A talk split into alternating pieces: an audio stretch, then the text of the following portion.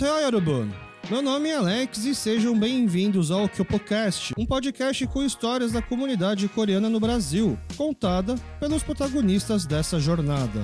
No episódio de hoje, uma conversa com Kelly Kim, a fundadora da marca de roupa Calma São Paulo. Muito obrigado, Kelly, por topar participar aqui com a gente do KyopoCast. Ah, obrigada a você por ter me convidado.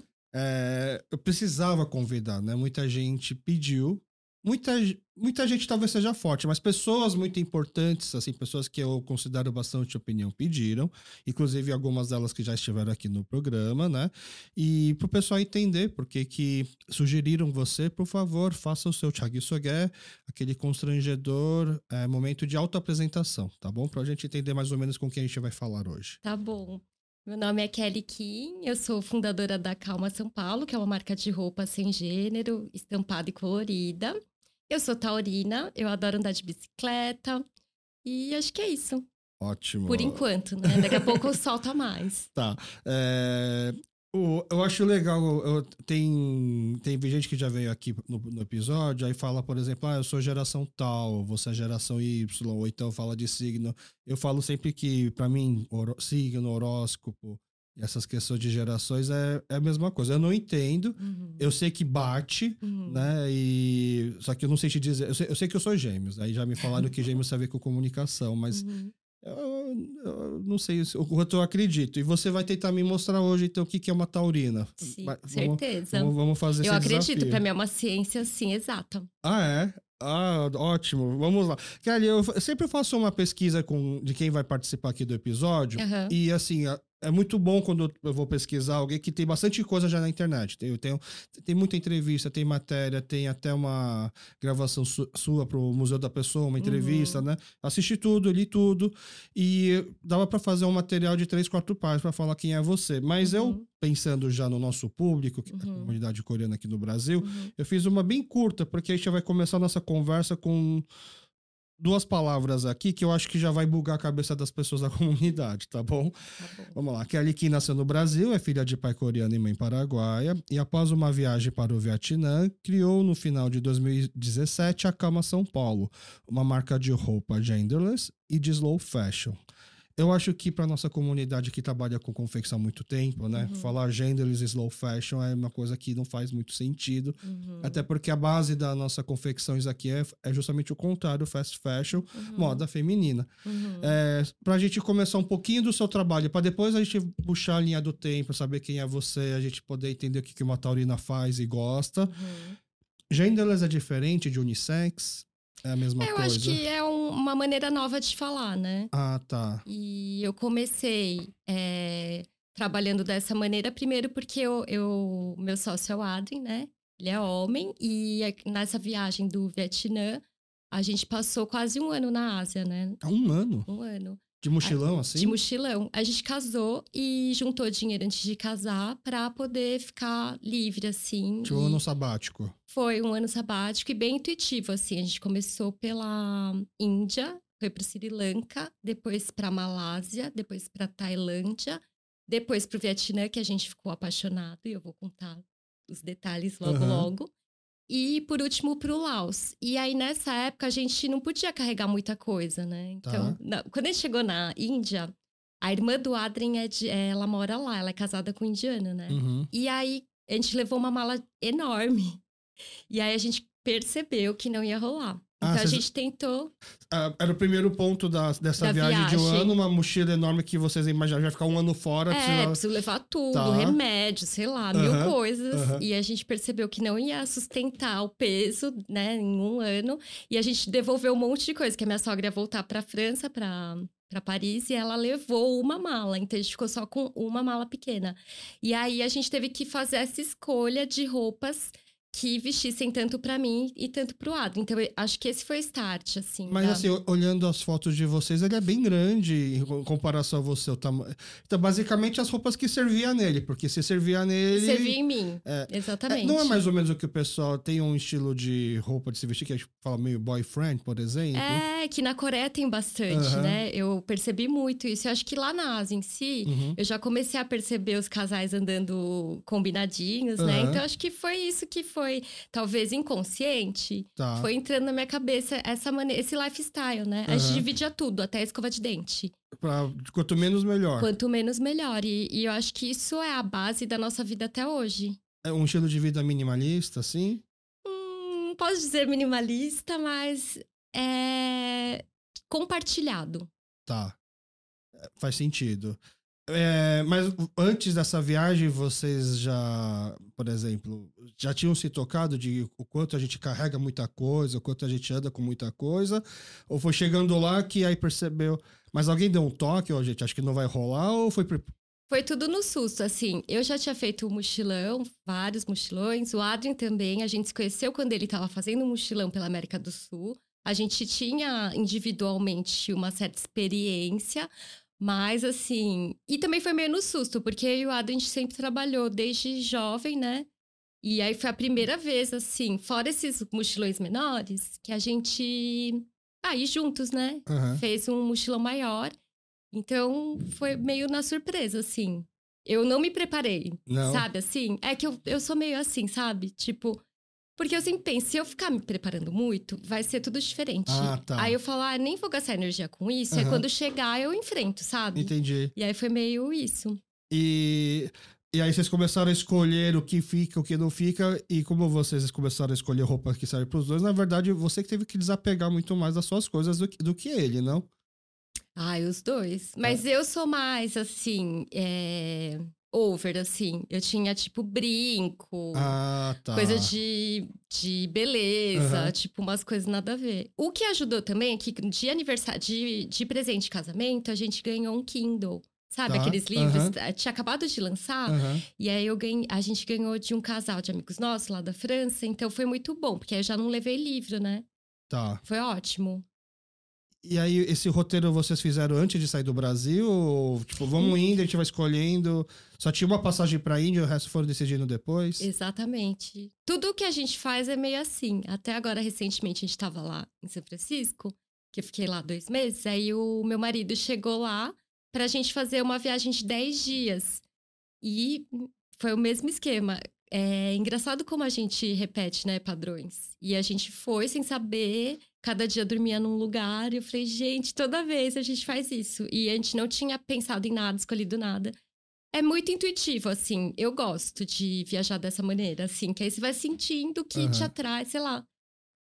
Então, de, é, mas a ideia era ficar um ano fora. Então, você podia ficar, por exemplo, se gostasse muito, um ano na Índia mesmo e voltar para o Brasil, tava tudo bem. Exatamente. Não necessariamente tinha que rodar toda a Ásia. Não, é. A gente até acho que ia para mais dois países que não deu tempo, porque a gente ficou meio apaixonado pelo Vietnã. Só que tem o visto de lá é de um mês. A gente queria ficar lá, a gente pensou em morar lá. No Vietnã. No Vietnã. A gente ama muito lá. Foi, assim, muito impactante na nossa vida as referências de lá. O Vietnã sofreu uma colonização francesa, sim, né? Sim, sim. Então. Tem várias cidades, assim. É, dava para se comunicar? Então, na Ásia inteira, só na Índia, assim, que as pessoas falam de verdade inglês, inglês. porque é colonização inglesa, uhum. né? Mas os outros lugares é a voz do coração, né? Tipo assim, mímica, ou tá. tipo pouca coisa. Hotel, sabe? Se fala uhum. devagar, dormir, a gente precisava de um lugar para comer. Comer. Na mímica mesmo, na, mímica, imaginação. É, e aí dava, rolava, assim, de. Ai, foi lindo. E a galera do Vietnã é muito do bem, assim. Sabe? Isso foi em que ano? Foi em 2017. 2017. Isso. Vocês casaram no. 2016. 2016. Aí a gente foi. É, eu passei já o Réveillon e o Natal na Índia. Em 2016. É, 2016. Mas aí foi meio que o ano de 2017. E aí as matérias, as entrevistas falam que eu, nessa viagem, principalmente no Vietnã, foi onde surgiu a ideia de fazer a calma. Uhum. Mas então, a calma não existia antes da viagem. O que, que você fazia? O que, que você trabalhava antes da viagem? Ah, eu trabalhei muitos anos aqui no Bom Retiro. Então, eu comecei com confecção. Eu era funcionária, né? Uhum. Eu Produção, comecei. Vendas. É, produ... Não, tudo a parte técnica. Tá. Eu comecei com 13 anos a estudar no Senai, né? Que é uma escola bem técnica. E eu comecei a estudar costura. Depois eu fiz meu primeiro estágio na Nike. fazendo de costureira. Ah, é. Daí depois eu fui para outra escola lá na Vila Leopoldina, porque o Senai daqui do Bom Retiro era aqui na rua, era bem uhum. perto de casa. Ele era todo de confecção, né? Só que aí mudou para o Brás, aí nessa, nessa transição eu fui para Leopoldina.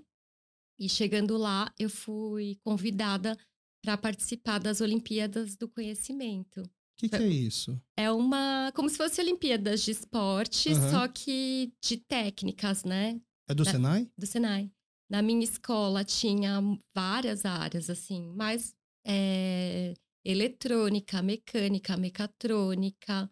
E eu é, acabei, assim, por seleção, seleção, seleção, acabei me tornando representante na parte de confecção.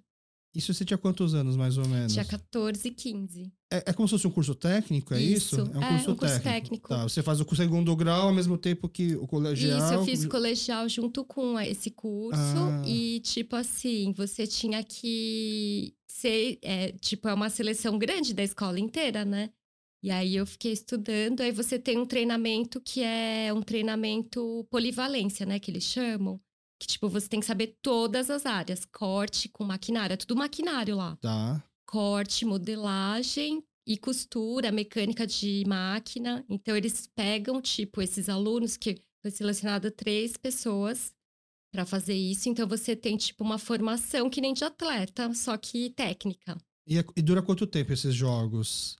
Os jogos duram, acho que uma semana. Tá. Só que é uma competição entre todas as escolas nacionais é, do estado de São Paulo. E aqui em São Paulo? Foi aqui em São Paulo? Foi, foi em Campinas. Foi em Campinas? Em Campinas Jundiaí. Tinha algum, alguns. Ficava em alojamento uma semana. Em hotel. Ah, é? Chique. É. Foi a primeira vez que eu fiquei num hotel, que eu viajei sozinha. Foi perfeito. Era muito. É, eu me senti muito acolhida pela escola. Uhum. E como os meus amigos também foram, a gente ficou muito. Ah, muito aliados, um torcendo pelo outro, e a gente ficou um ano estudando. E você foi bem?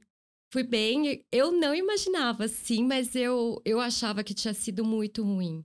Eu chorei muito, porque na hora que falou. Ah, não assim, dá pra saber logo que acaba se você ganhou. Não dá pra saber, é uma semana. Tá. E tipo assim, minha máquina quebrou, deu vários rolos, assim. Que você, eu fiquei e muito... você tinha que levar a sua máquina? Não, ah, não, tá, a, máquina, máquina que tava deles... lá. Tá. E você tem que saber toda a parte teórica técnica, a nomenclatura de todos, tipo.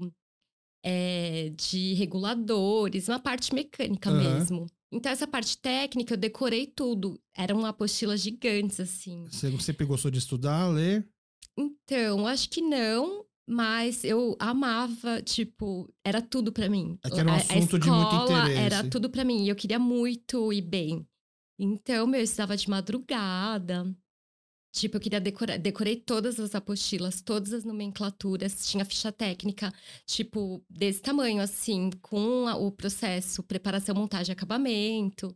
Ai, foi perfeito, assim. E aí, no dia, aí, tipo, digamos assim, domingo, né? Você ficou lá a semana inteira, a premiação. Então, primeiro lugar em mecatrônica. Aí eles começavam pelo terceiro lugar. Uhum. E aí eles falaram, terceiro lugar. Eu achava que ia ficar em terceiro, medalha de bronze. Aí não foi meu nome, foi de outra pessoa. Aí eu comecei a chorar. Eu falei, meu, eu não consegui nenhuma medalha para minha escola, que investiu muito em mim. Aí fiquei desesperada. Aí falou segundo lugar falou meu nome.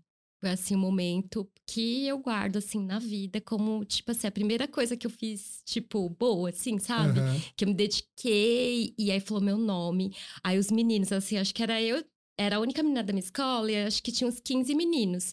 Eles me levantaram, tipo coisa de show, assim, sabe? Que eu tava sentindo. Eles me levantaram assim Esse pra chorando. cima. Meu, eu chorei, eu não acreditava que eu ganhei medalha de prata tal. Aí eu fui lá. Aí ganhei a medalha. Acho que foi o momento mais importante da minha vida. Assim, um dos momentos que eu guardo com muito carinho, assim. Você chorou mais quando não te chamaram no terceiro lugar ou quando te chamaram no segundo?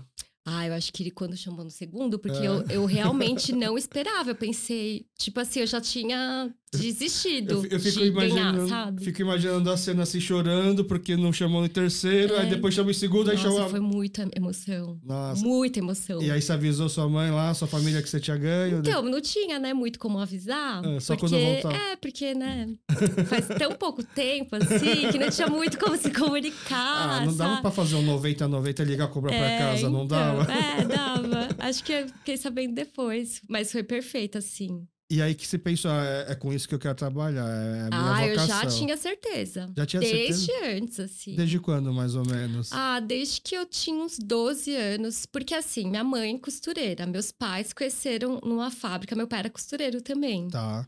E aí, tipo assim, eu nasci envolvido nisso, envolvida nessa, uhum. nesse universo. Uhum.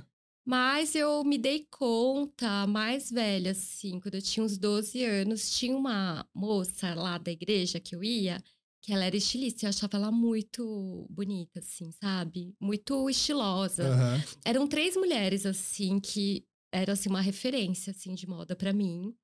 E elas se vestiam bem anos 80, 90, assim, porque, né, nessa uhum. época, inclusive. E aí ela era estilista, então, ah, sei lá, eu acho que começou um pouco assim, assim, de admirar ela, ver como que era a parte técnica lá em casa.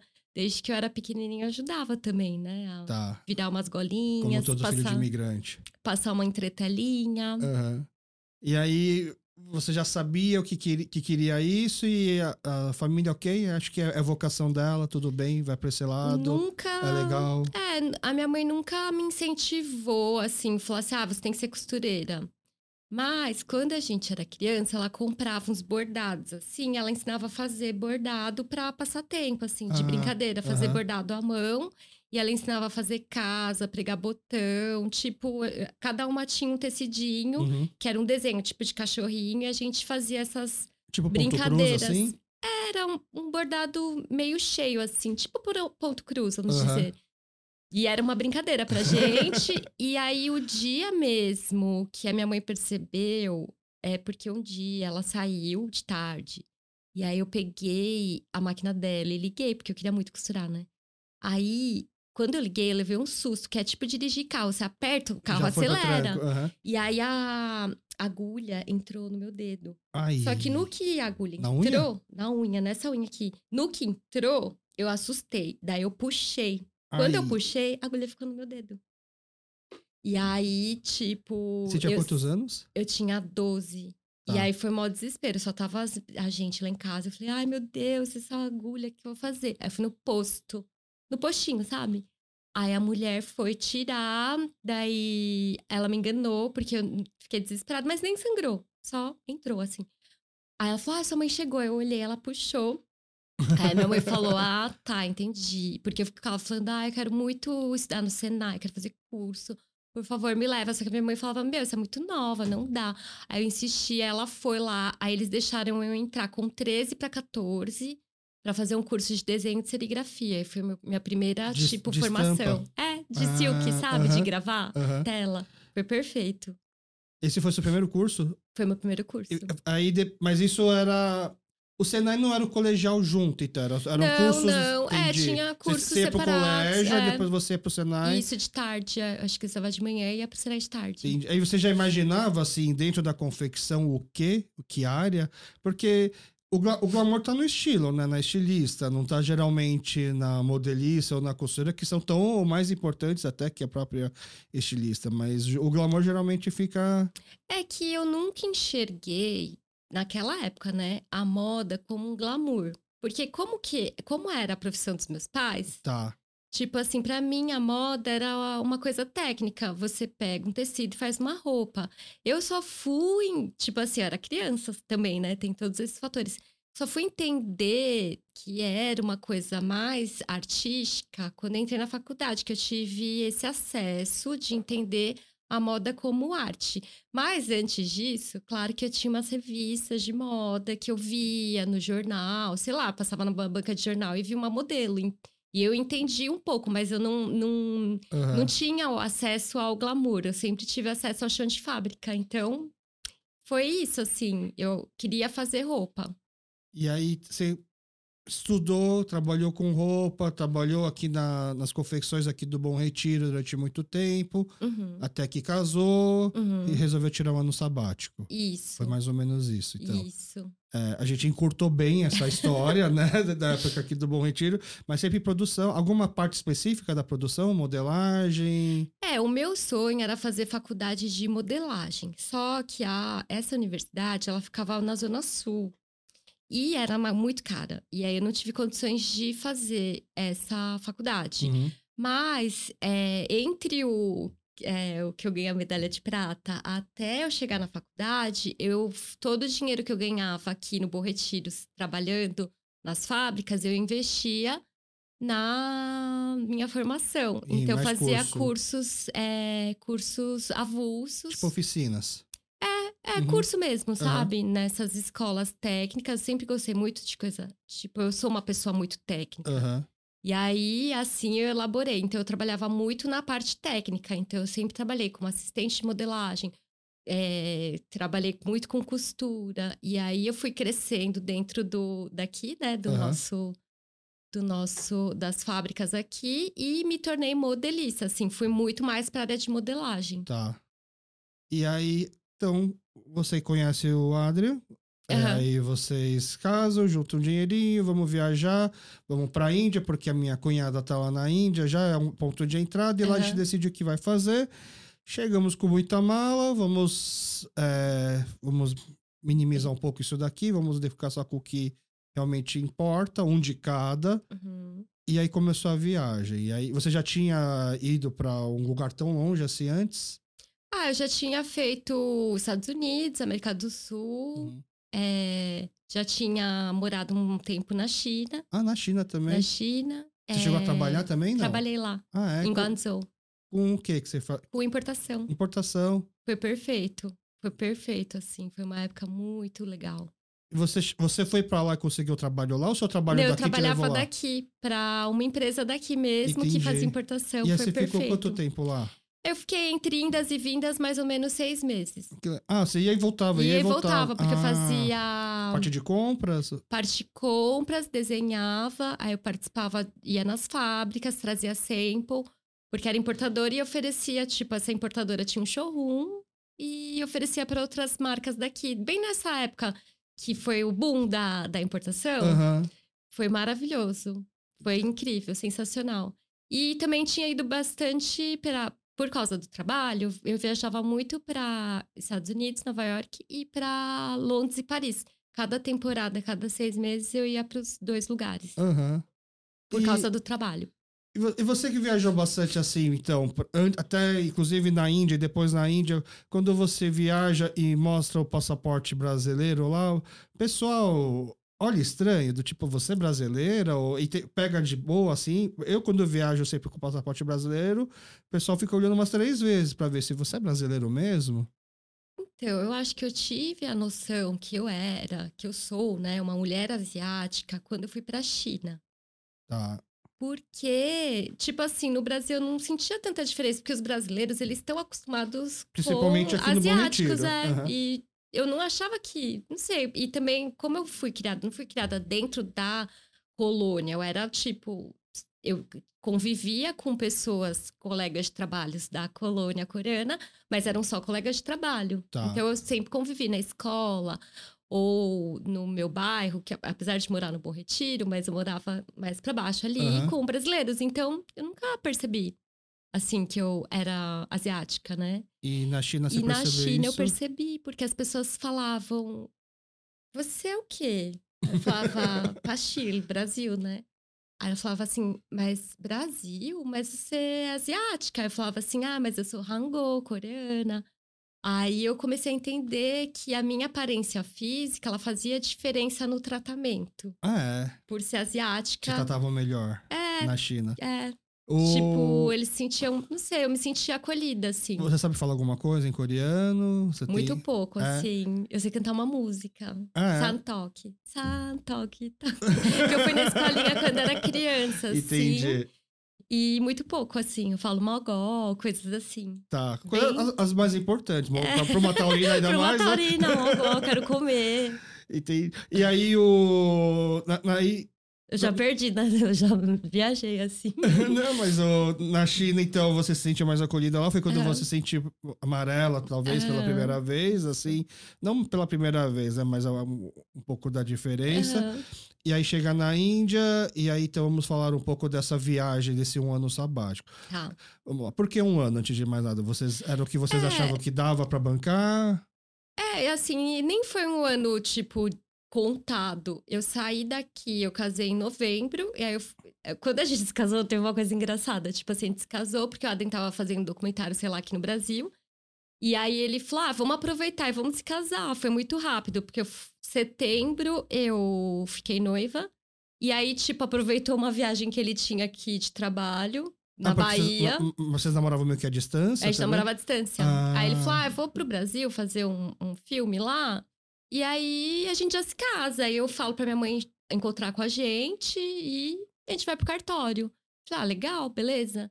E aí no dia seguinte a gente casou no sábado, assim, no cartório. E depois teve uma festinha, assim, meio de carnaval, assim, lá na Vila Madalena.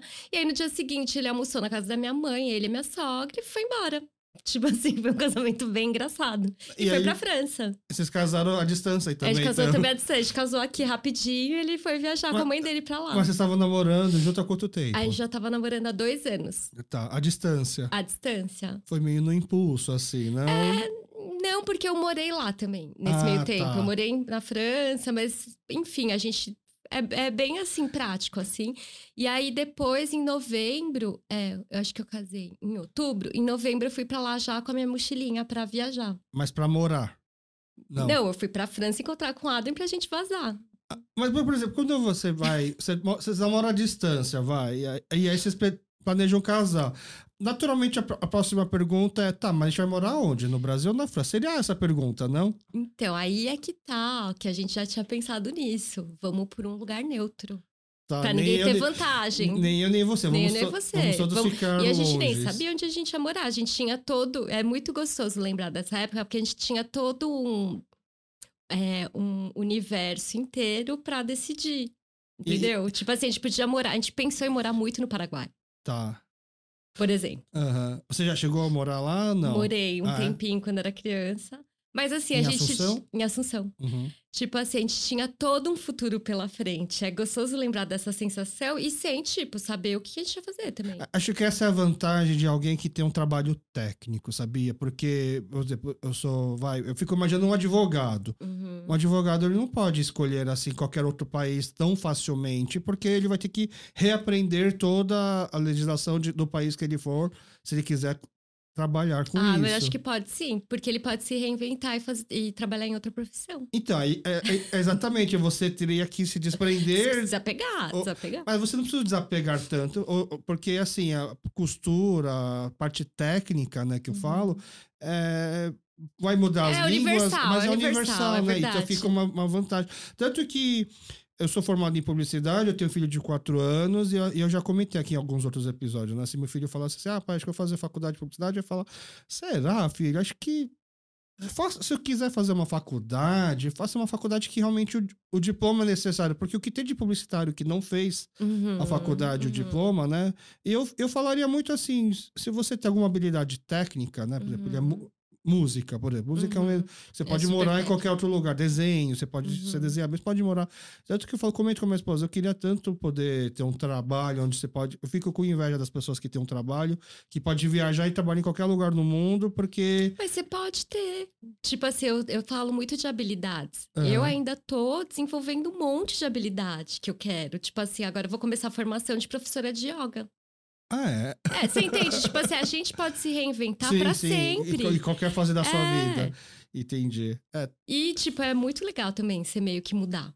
E você ainda pensa que tipo, não sei onde vou morar no que vem, alguma coisa assim? Ou agora. Ah, agora tamo... eu tenho mais estabilidade, né? Tipo assim, agora eu tenho muita responsabilidade. Isso a gente tá falando de 10 anos atrás, né? Quase. Uhum. Não, um pouquinho menos, mas enfim. De alguns anos atrás. Saudade de ter todas essas possibilidades. Uhum. E não que eu não tenha mais. Uhum. Existe, só que eu tenho outras responsabilidades. Tem pessoas que dependem de mim. Então eu tenho, eu posso. Eu preciso organizar. Tá. Mas os sonhos sempre estão aí é, prontos para serem executados. E o, e o seu marido também, assim, ele tem essa. Ele, ele, ele quando você sugeriu o, o, Paraguai, ele já conhecia o Paraguai? Não, ele exemplo. não conhece até hoje. Ele não conhece até hoje. Porque tem um amigo dele que é jornalista, que ele falou que a gente estava muito viajando e, e, conversando com ele. Falou, ah, acho que a gente vai ficar no Vietnã, que foi muito perfeito lá. Ele falou assim, gente, por que vocês não vão para o Paraguai? É um país que está em super desenvolvimento, tem muita gente jovem. Tem, teve uhum. essa conversa naquela época, Mas a gente acabou, aí a gente pensou, não, vamos morar na praia, vamos morar em Paraty. Porque a gente gosta de sonhar. E, tipo, sonhar e falar e colocar energia nas coisas, não tem problema. Tipo assim, uhum. pode ser uma coisa absurda, sei lá. Mas, assim, às vezes, numa dessas ideias absurdas, surge uma coisa legal, que foi assim que surgiu a calma também. Uhum. A gente, tipo, ficava. A gente fala de tudo, conversa de tudo, e de repente a gente conversou de uma coisa e, e, e a coisa foi formando é, corpo, por causa que eu acho que quando a gente coloca, tipo assim, coloca energia, de alguma maneira a gente movimenta, sabe, o universo. Então, eu acredito nisso. Ele fazia o que? Audiovisual, né? É, então, ele é formado em jornalismo. Tá. E ele trabalhou muitos anos numa rádio que chama Rádio Nova, que é uma rádio super descolada lá da França. E aí ele fez o ano sabático porque na França você tem direito de tirar um ano sabático depois de 10 anos de empresa pela lei trabalhista. Ah, é? é só que é tipo, te bancando. Não, você não ah, recebe, não só que você não perde o emprego, Entendi, é a estabilidade, estabilidade, que chama. Tá. E aí ele resolveu, ele, ele estava 10 anos nessa E aí ele veio pro Brasil, veio, começou a viagem dele, fez um ano, um ano, não, acho que um pouco menos, mas um tempo sabático também uhum. na América do Sul.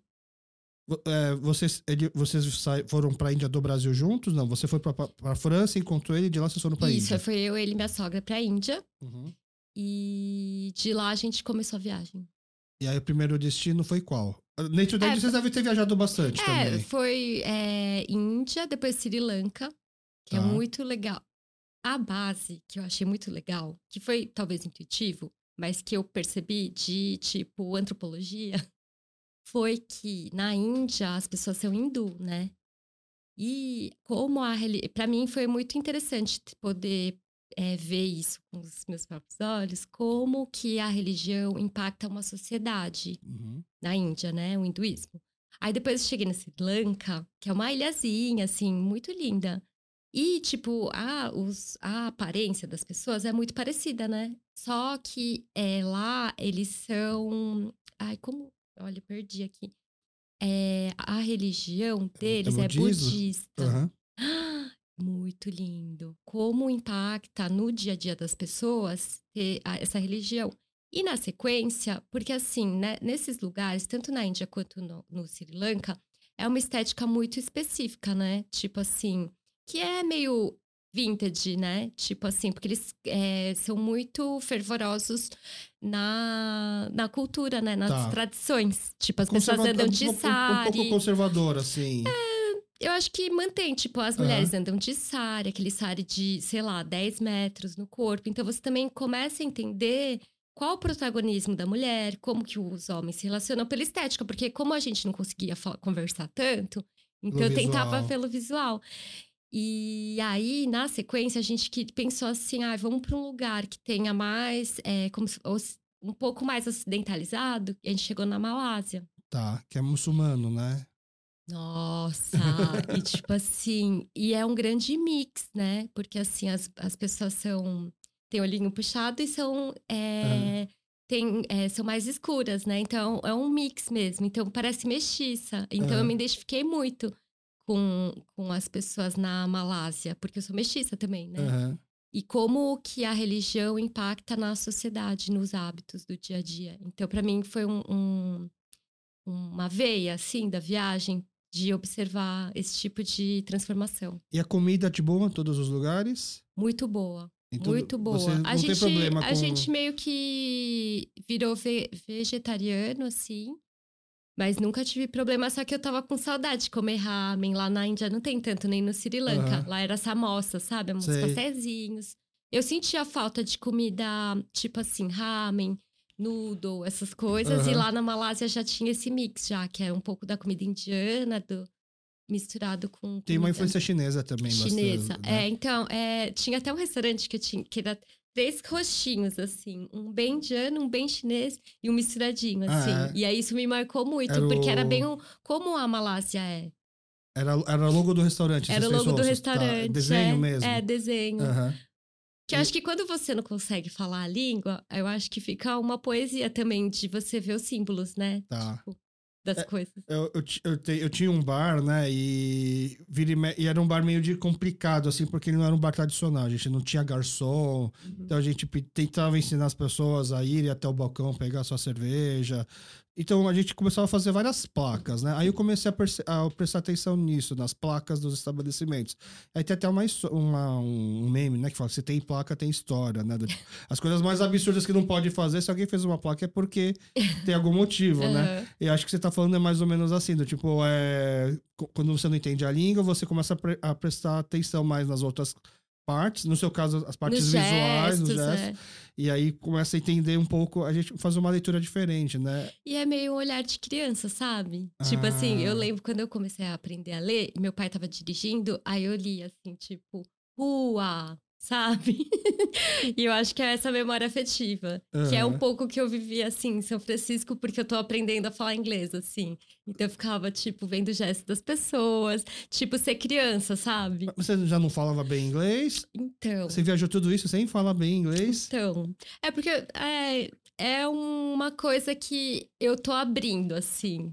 Então, tô assim, tendo esse sentimento bem infantil ainda de entender as coisas. Eu acho que é uma, uma parte da, da minha cabeça não estava querendo absorver essa língua. Ah, Mas eu tá. me viro bem e é o é, que Na eu... China você se virava com em que língua, então? Então, eu tinha uma tradutora que falava inglês uhum. comigo. Eu entendo, eu falo, só que eu não consigo, tipo, expressar meus sentimentos. Tá. Então eu tô, tô batalhando para ter isso mas que também tem sua poesia. Sim, sim. E, e muita coragem. Às, às vezes é um, é um, mix de coragem e inocência, né? De você saber que. Do, sabendo ou não sabendo ter essas limitações e simplesmente encarar. É. E se abrir, abrir uhum. o coração, sabe? Para para coisas novas. O na, Malásia, Sri Lanka, assim, em média, quanto tempo você ficava em cada lugar?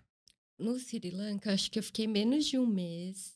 Na ah, mas Malásia, é bastante também. É, é, foi perfeito lá. Lá é muito bonito. Na Malásia, eu acho que eu fiquei também menos de um mês. Também é muito bonito. Nossa, tem um lugar assim que era todo estampado, uma cidade, não lembro o nome, mas era perfeito. E teve um detalhe. Lembra aquela história do que mataram o irmão do, do, presidente da Coreia do Norte. Foi bem, tipo assim, na semana que eu tava chegando lá, eu falei, gente, que perigo. Mas eu só lembrei, nem sei por que disso, mas enfim. Tem um documentário. Eu assisti. Nossa, é muito bom esse documentário. A história das, das meninas na prisão, né? Chocada. né? Que era uma do Vietnã e uma da Malásia, né? Da Tailândia, eu acho. Da, da, da, Ou da Malásia, pode ser. Acho que era da Malásia. Meu, eu fiquei chocada. É. Que, que loucura, né? Bom, enfim.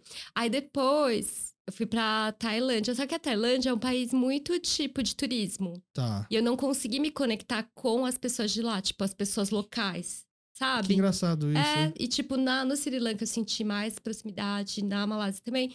Mas na Tailândia eu achei muito turismo, assim, como se, uhum. sei lá, você fosse aqui pro Nordeste, já tivesse o guia, sabe? Meio Tudo... plastificado, é, assim. Eu, talvez eu tenha ficado pouco tempo, talvez eu não tenha, enfim, é, ido nos lugares certos, talvez. Uhum. Mas eu acho que lá é um país bem turístico. Aí teve. Quando a gente estava no Sri Lanka, o que, que aconteceu? A gente conheceu no trem que vai para ela, para a cidade, é um trem bem lindo, assim. É um dos passeios bem tradicionais lá do Sri Lanka. A gente conheceu um casal francês, ele é um artista plástico e é a mulher é vietnamita. E quando eu enxerguei esse casal, eu enxerguei como se fosse eu e meu marido no futuro, porque eles eram um pouco mais velhos que a uhum. gente. E eles falaram assim: "Ai, oi, você vai sair o trem, não vai?" Eu acho que isso foi a chave pra gente ir pro Vietnã. A gente meio que conversou, tomou um café juntos. Eles falaram assim: ah, a gente é, mora no Vietnã. Eles eram metade. Ela era vietnamita, só que ela é, acho que nasceu na França. Tá. E ele era francês. Uhum. E aí eles falaram assim: a gente tem uma casa no Vietnã. Então, quando vocês quiserem dar viagem, vocês vão ficar na nossa casa lá. E acho que esse que foi um, um, a chave pra gente chamar tanto o Vietnã, porque a gente já tinha amigos lá uhum. e a gente foi super bem acolhido. E eles eram pessoas fantásticas que fizeram todo um roteiro pra gente conhecer o Vietnã. No, nos outros países vocês ficavam em Airbnb, casa, apartamento, Sempre é hotel? homestay, tá. sabe? Normalmente era homestay. No, na Índia a gente ficou em alguns hotéis, mas normalmente era homestay, uhum. resumindo. Entendi. Na Tailândia também? Na Tailândia era mais hotel. Tá. Hotel. E talvez vocês não tenham ficado mais porque não estava tão confortável, não estava tão é, legal quanto os outros é, lugares. Eu acho que a gente foi muito também, tipo, no lugar que a gente intuitivamente se sentir bem, a gente pode ficar o tempo que quiser. Tá. Ou tivesse mais lugares para conhecer. Ter, sempre tinha uma hora na viagem que a gente falava, ah, já deu aqui, vamos, vamos vazar? Tá. E a gente ficava um dia, comprava uma passagem e vazava. Coreia nunca foi opção? Foi. Demorei 30 anos para chegar lá. Um pouquinho mais de 30 Mas nesse ano que você se programou, você não tinha então, pensado em pra Coreia? Não, porque a gente não tinha dinheiro para ir. Tá. Suficiente. Porque a, o leste europeu, é, o leste As... asiático é muito uhum. mais barato, né? Uhum. Tipo assim. Só por isso, porque eu queria ter ido pra Coreia e pro Japão, mas precisava trabalhar mais. Ganhar um arozinho. Entendi. E aí, então, vocês foram pro Vietnã e o que que foi tão bom, o que que foi tão diferente, o que que teve lá para inspirar a fazer a calma? Então, eu acho também que eu aproveitei esse tempo, porque é uma profissão que é meio intermediária, você tá de mochilão, digamos. Porque tá. ou você é turista, ou você vai, tipo, é despatriado, é né? Uhum. Ou despatriado, ou você vai tentar a vida, tá. digamos. O mochileiro é uma profissão à parte. porque você nem tá, tem o dinheiro para ser turista uhum. e você nem, tipo, tem a. É, é, você nem é fixo de, do lugar para tentar trabalhar. Uhum. Então é uma profissão meio marginalizada. porque você tem que, tipo, meio pegar coisas baratas, tipo, não carregar muita coisa. Uhum. E foi isso lá, o que foi mágico é que, primeiro, a gente alugou uma moto e fez todo o Vietnã, a parte norte, de moto, parando nos lugares que os nossos amigos nos indicaram. Então, eram lugares sempre perfeitos. Mas lugares Porque... tipo restaurante, é, tipo, museu? É, não, eu digo templo. cidades. Tá. Entendeu? Tipo assim, ah, você para em tal lugar. Era todo. Já era um mapa assim que ah, para nesse lugar. A primeira coisa que foi assim muito chocante para mim no Vietnã foi quando a gente conheceu feiras abertas, né? Feira aberta é assim. Cada é, comunidade, aldeia, digamos assim, de, aldeias, né? Uhum. Tipo assim, a minha aldeia é de oncinha. A sua aldeia é de se vestir de preto de boné azul. Eu tô plantando banana, você tá plantando. Maçã. É, maçã. Aí, nessa feira, você se encontra e você troca as coisas. Tá. E aí, gente, e é muito isso do símbolo, né, da estética. Tinha umas mulheres assim, toda de franja, assim, de miçanga, neon, que chegavam assim com umas mochilas de palha, com umas crianças, com o marido, sei lá. Aí parecia uma gangster, sabe? Tipo, andando. Uhum mexendo as franjas. E aí vinha outra galera que era mais do cânhamo, que eu, eu, lembro que a roupa era mais de guerreira, as mulheres, assim, uhum. que elas iam se encontrar. E elas vinham assim, elas iam se encontrar no meio e trocar coisa. E, tipo assim, para mim, a estética da feira, dessa feira, foi, assim, chocante, assim. Que aí eu comecei a entender, tipo assim, que elas moram na no camponesas. Então elas iam lá com as cestas, que já tudo era lindo, né? A bota, tipo assim, todas as roupas eram perfeitas. Todo o estilo delas era perfeito. E elas ainda, tipo, levavam a comida para trocar. Eu achei muito. Eu chorei esse dia também de emoção. Porque eu nunca imaginei que eu ia encontrar de verdade, sabe assim? Uhum. A realidade. A essa é a permuta de verdade a vida acontecendo, uhum. sabe? E como, tipo, cada uma, cada símbolo, aquela miçanga, cada, cada pedrinha daquela miçanga tem um significado. Na Índia é assim já. Eu já entendi. Ah. Os, cada símbolo As tem castas. um significado. Mas é, é impressão minha, mas assim, você obviamente está reparando sempre muito nas mulheres, uhum. dessas histórias assim. Uhum. É, é, porque elas eram meio que à frente disso, ou é porque te chamava atenção? Porque aí depois, nessa oportunidade que eu tive, então eu comecei, eu comecei a ler muito, porque assim, no dia a dia eu não tinha muito tempo, né? E como, como você é mochilão, você tem muito tempo para ler tá e para aprender. Uhum. Você, tá, você, viaja muitas horas. Tipo, às vezes uhum. a gente ficava 24 horas em trânsito, sabe? Uhum. E que economizava uma noite de hotel, sabe? E aí eu comecei a ler sobre a guerra, né, no Vietnã. Então o protagonismo das mulheres é por causa disso, porque o homem ele tinha que se preparar. E quantos homens morreram? E é um pouco parecido com o Paraguai também. O Paraguai também teve a mesma coisa né, na verdade, guerra do Paraguai. Verdade. Uhum. Você entendeu? Então, como que as mulheres te, tiveram. E como que os homens ganharam essa guerra? Fazendo traquitanas, né? Tipo, é muito legal. Foi uma viagem, assim, para mim, extraordinária. Eu me conectei muito com. Eu acho com certeza, assim, eu tenho muita ancestralidade por ali. Que, de, que tem uma energia muito forte para mim, né? Você lembra acho que no final da década de 90 chegou uma marca aqui no Brasil uhum. de, que era de mochilas, coisas do Vietnã, que era tudo feito de lona, canha. É, é, você, você não, não, lembro, não lembro, não Agora lembro. você falando assim, eu até estava tentando lembrar como que fala o nome, porque era um nome meio difícil de pronunciar, assim, uhum. pelo jeito que escreve pra gente, uhum. né? Aí, eu, quando você falou no canhão, eu lembrei dessa lembrança, assim, era tudo meio... É, como se fosse coisa meio que de guerra, assim, mas de caminhão. Na verdade, não é nem de guerra, né? É, tipo jaquetão, né? É, Imagina a estética. Uhum, uhum. É mais ou menos isso. E aí, lá, eu, eu, pelo que eu vi nas matérias, você foi para uma cooperativa. Gente, foi outra coisa, assim. Foi uma dessas feiras livres que você conheceu? Foi depois dessa feira livre. Meu, a gente tava de moto, de mochilinha. E assim, meu, choveu pra caramba, tempestade. E, tipo assim, é sair muito da zona de conforto. Porque, tipo assim, eu sabia que eu não ia secar e que eu não ia ficar com meu pé quente por pelo menos as próximas 24 horas, sabe? eu lembro disso, assim, dessa feira de estar tá frio, de comer fo, assim. Já tinha comido fo antes? Já, já. Na China, na, é, na China eu aprendi uhum. a, lá e na França, né? Ah, Porque na França, o fo da França, é. sim, é, verdade. é bem melhor, assim, não posso falar. Mas o fo da, do Vietnã, ele é mais simples. Uhum. Resumindo, assim, uhum. do que a gente conhece aqui, que tem aquela casa de fo aqui, né?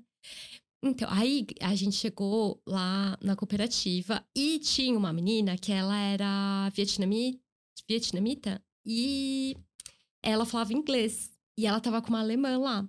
Quando eu cheguei lá, a gente perguntou. E ela que meio começou a traduzir com a dona do, do da cooperativa. E eu falei assim: pelo amor de Deus, Aden, eu quero ficar aqui.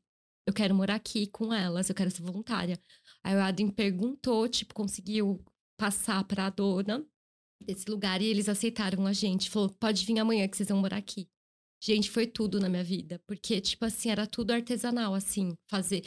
Era o cânhamo, a fibra, então a gente aprendeu tudo. E, tipo, a gente tinha que doar serviço, né? Então, eu doei meu serviço de modelista, o Adem doou na parte de visual merchandise, de negócios, que ele arrumou a loja. Uhum. E a gente ficou morando lá. Foi perfeito, assim. Foi, assim, um lugar que eu me conectei muito, assim com as mulheres de lá. Bem babado. E, e, a cooperativa era só de mulheres, assim? Só de mulheres. O Adriano era um dos únicos homens trabalhando lá? Ele e o marido da... Da, da chefe. Da chefe. Mas sempre os homens, pelo menos lá naquela cooperativa, eles eram tipo... Eles não eram protagonistas. Uhum. Dava para perceber era que era um as apoio. mulheres. Era um apoio, é. Foi muito perfeito, assim. A gente comia no chão. Ai, foi perfeito. E, tipo, a gente colhia na. A gente. É aldeia, né? Uhum. Então a gente ia colher pra cozinhar pra todo mundo. E, tipo, todo mundo comia junto. Ah, várias coisas que a gente meio que acabou se afastando. Não sei, para mim foi assim, um encontro. Com certeza tem alguma coisa aí. É tanto que pra eu ir embora de lá, eu chorava Tipo assim, eu não queria ir embora e a polícia convidou a gente a sair de lá, porque o nosso visto tinha vencido. Era um mês só, né? Você falou o visto lá? É, e você estava aí quanto deu tempo um já? rolo, já tinha ficado, tipo, no Vietnã em si, viajando um mês, só que a gente não tinha tido tempo de pegar o visto e voltado. Foi horrível esse dia, mas estava na hora de voltar. Mas ah, foi, foi, vocês que foi super sair. doloroso sair de lá. A gente tinha se apegado demais. Eu chorei de verdade, assim, tipo, litros, sabe? Tipo, eu chorei muito. Foi muito difícil e quem sabe um dia eu volto lá, né? Mas eu acho que eu entendi o valor de uma comunidade lá, sabe? De dividir tudo. Ah, e depois eu descobri também que, meu, as minas lá, por que, que essa mulher tava fazendo esse trabalho? Porque eu tava lá, só que eu não tinha internet, assim, não tinha tempo de ficar pesquisando. Uhum. Depois eu li uma matéria no New York Times sobre essa cooperativa, sobre essa região porque as mulheres foram sequestradas lá, ah. que era bem na ah. divisa com a China. E aí elas foram resgatadas. Nossa, foi horrível. E quando elas foram resgatadas, Tipo, depois de anos de escravidão, elas voltavam para a comunidade e elas voltavam grávidas. Só que elas tinham sido violentadas. Uhum. E a cultura machista, né, do ah, do que a gente vive no mundo uhum. no geral, chamava elas de tipo como se elas quisessem ter ficado escravas sexuais uhum. por anos. É absurdo. E elas morriam de ostracismo, porque elas eram abandonadas na estrada. Depois de tudo que elas viveram. E essa mulher, ela fez essa cooperativa para empoderar as mulheres. Então, nessa, nessa região, nessa cidade que eu tava, quem, tipo, quem tem o poder é quem tem dinheiro. Tá. E quem ganhava o dinheiro. Entendeu? Graças a essa mulher uhum. que ensinava essas mulheres que voltaram de, dessa situação. Nossa, foi bem chocante, assim. Ter... E aí, eu fiz as contas de quando que talvez essas mulheres sendo resgatadas e quem que eram essas mulheres? As que estavam lá comigo, convivendo comigo. Você entendeu? Que... Meu! Mas na época lá você nem percebia. Não percebi, eu percebi marcas. quando eu cheguei em Hanoi. Não percebia. Tipo assim, todo mundo é muito trabalhador, assim. Mas eu não sabia que tinha esse. Será que. É, agora eu tô me questionando. Será que. Porque eu, me, eu chorei muito lá. Será que de alguma maneira eu devo ter sentido, né? Alguma coisa. Uhum. Mas, porque, pelo que eu entendi, vocês foram convidados a se retirar. A polícia chegou ah, em vocês? Ah, não, mas a polícia era outra história por causa do visto mesmo. Ah, porque ah, tá. eu acho que quando a gente chega lá, a gente tem que se cadastrar para ficar lá nessa uhum, cidade. Uhum. E aí eles perceberam que o nosso cadastro já tinha vencido, entendeu? E aí Entendi. só por isso que a gente teve que sair. E era bem na divisa com a China. Então, era um lugar mais assim, sabe? E você lembra qual era o produto que vocês produziam lá? Era... Ah, a gente fazia cânhamo a tá. partir a fibra. da fibra uhum. Da. A gente fazia da fibra do, da do, planta. Da planta. Uhum. Então aí você vai filando e aí tem uma máquina que vai fazendo como se fosse o rolo de linha. Uhum. E aí esse rolo você passava pela é, máquina de, de trama, lá. De trama aí, sabe? E aí fazia o assim, tecido, é isso? Fazia o tecido e o tingimento era das coisas que a gente pegava do, da roça, sabe? E aí fazia um produto final ou vendia só então, o tecido para depois aí quem eles quisesse? eram especialistas em duas coisas. Num tipo de bordado embutido, que era um desenho assim, bem arabesco, digamos, e um tipo de estamparia que era, que era a partir de cera de abelha. Então, as duas técnicas, chama batik, eu acho que tá. mais fácil de entender. E a gente participava dessas duas é, coisas. Então, tinha todo tipo de material. Tinha bolsa, tinha roupa. Então, eu comecei a fazer lá, tipo, umas calças clochá, porque o, tecido, ele não era largo, ele tinha 50 centímetros. Então, eu pensei, como eu posso aproveitar sem perder nenhum pedacinho, entendeu? E aí, eu fiz, tipo, um macacão só costurado aqui, entendeu? Tá. Só costurado uhum. aqui e costurado nas costas, porque aí ficava 50 centímetros aqui, 50 centímetros aqui. Que aí não gastava nada. Ah, e vestia começou... vários corpos. Aí, aí, você começou a criar as roupas para e, e elas aceitaram bem? Elas gostaram? Elas amaram. Ah, eu é? deixei todas as modelagens lá, todas as pilotos. Eu não peguei nenhuma roupa para mim. Porque aí eu deixei isso para elas reproduzirem, entendeu? Entendi. Pra elas venderem. Foi então, sua contribuição para elas. Foi a minha contribuição, isso, exatamente. E aí elas, agora então, porque uma coisa é você produzir uma matéria-prima, né? Que eu querendo não ter sido uma matéria-prima, e agora elas também poderiam é, vender um produto finalizado já. Que então. elas já faziam, só que é, esses, esses modelos que eu modelos deixei lá, é, modelos diferentes. E você já tinha feito modelos assim aqui né, antes? De, ah, eu fiz tantos modelos, né? Ah, eu fiz de tudo, né? Mas com essa preocupação, não. Eu acho que tudo isso foi. Porque nada é do nada, né? Uhum. Eu acho que a gente vai entendendo as ideias, vai se aprofundando para depois sair uma coisa final. Uhum. Eu acho que foi aí que despertou um monte de coisas dentro de mim. E aí que nasceu o nome da calma, porque quando a gente estava voltando de lá, que meio que a gente terminou, chegou no norte da China e foi voltando para Hanoi de motinho. Aí a gente tava, era muito lindo, é muito lindo lá, porque tem um monte de montanha de arroz, assim, sabe? Então, uhum. Então na estradinha não tem muito perigo, porque não tem tanta tráfego, sabe, de pessoas, de carros. Então, a gente tava na motinha, a gente falou assim, o Adam Fly, nossa, se um dia a gente for fazer alguma coisa, a gente podia levar esse espírito que a gente aprendeu aqui, de comunidade, de, de tranquilidade. Depois que a gente terminava, por exemplo, uma coisa que era legal, quando a gente terminava de costurar, tipo, dava seis horas, a gente ia jogar vôlei todo mundo. Tá. Ah, era muito legal. E a gente comia todo mundo junto no chão, sei lá. Aí ele falou assim: ah, vamos fazer alguma coisa relacionado com esse sentimento que a gente tem aqui de calma, de segurança, de comunidade. Ele falou: ah, qualquer coisa que a gente for fazer no futuro pode ter o nome de calma pra gente lembrar de onde que a gente de verdade se sentiu tocado. E, e calma no, mais no sentido, então, de segurança, assim, de aqui eu não preciso ficar tenso. Porque calma, né? Ainda mais eu, achava que era literalmente um manifesto contra um fast fashion, porque não, o calma não. é um slow, né? Mas é um calma mais no sentido de aqui você tá seguro.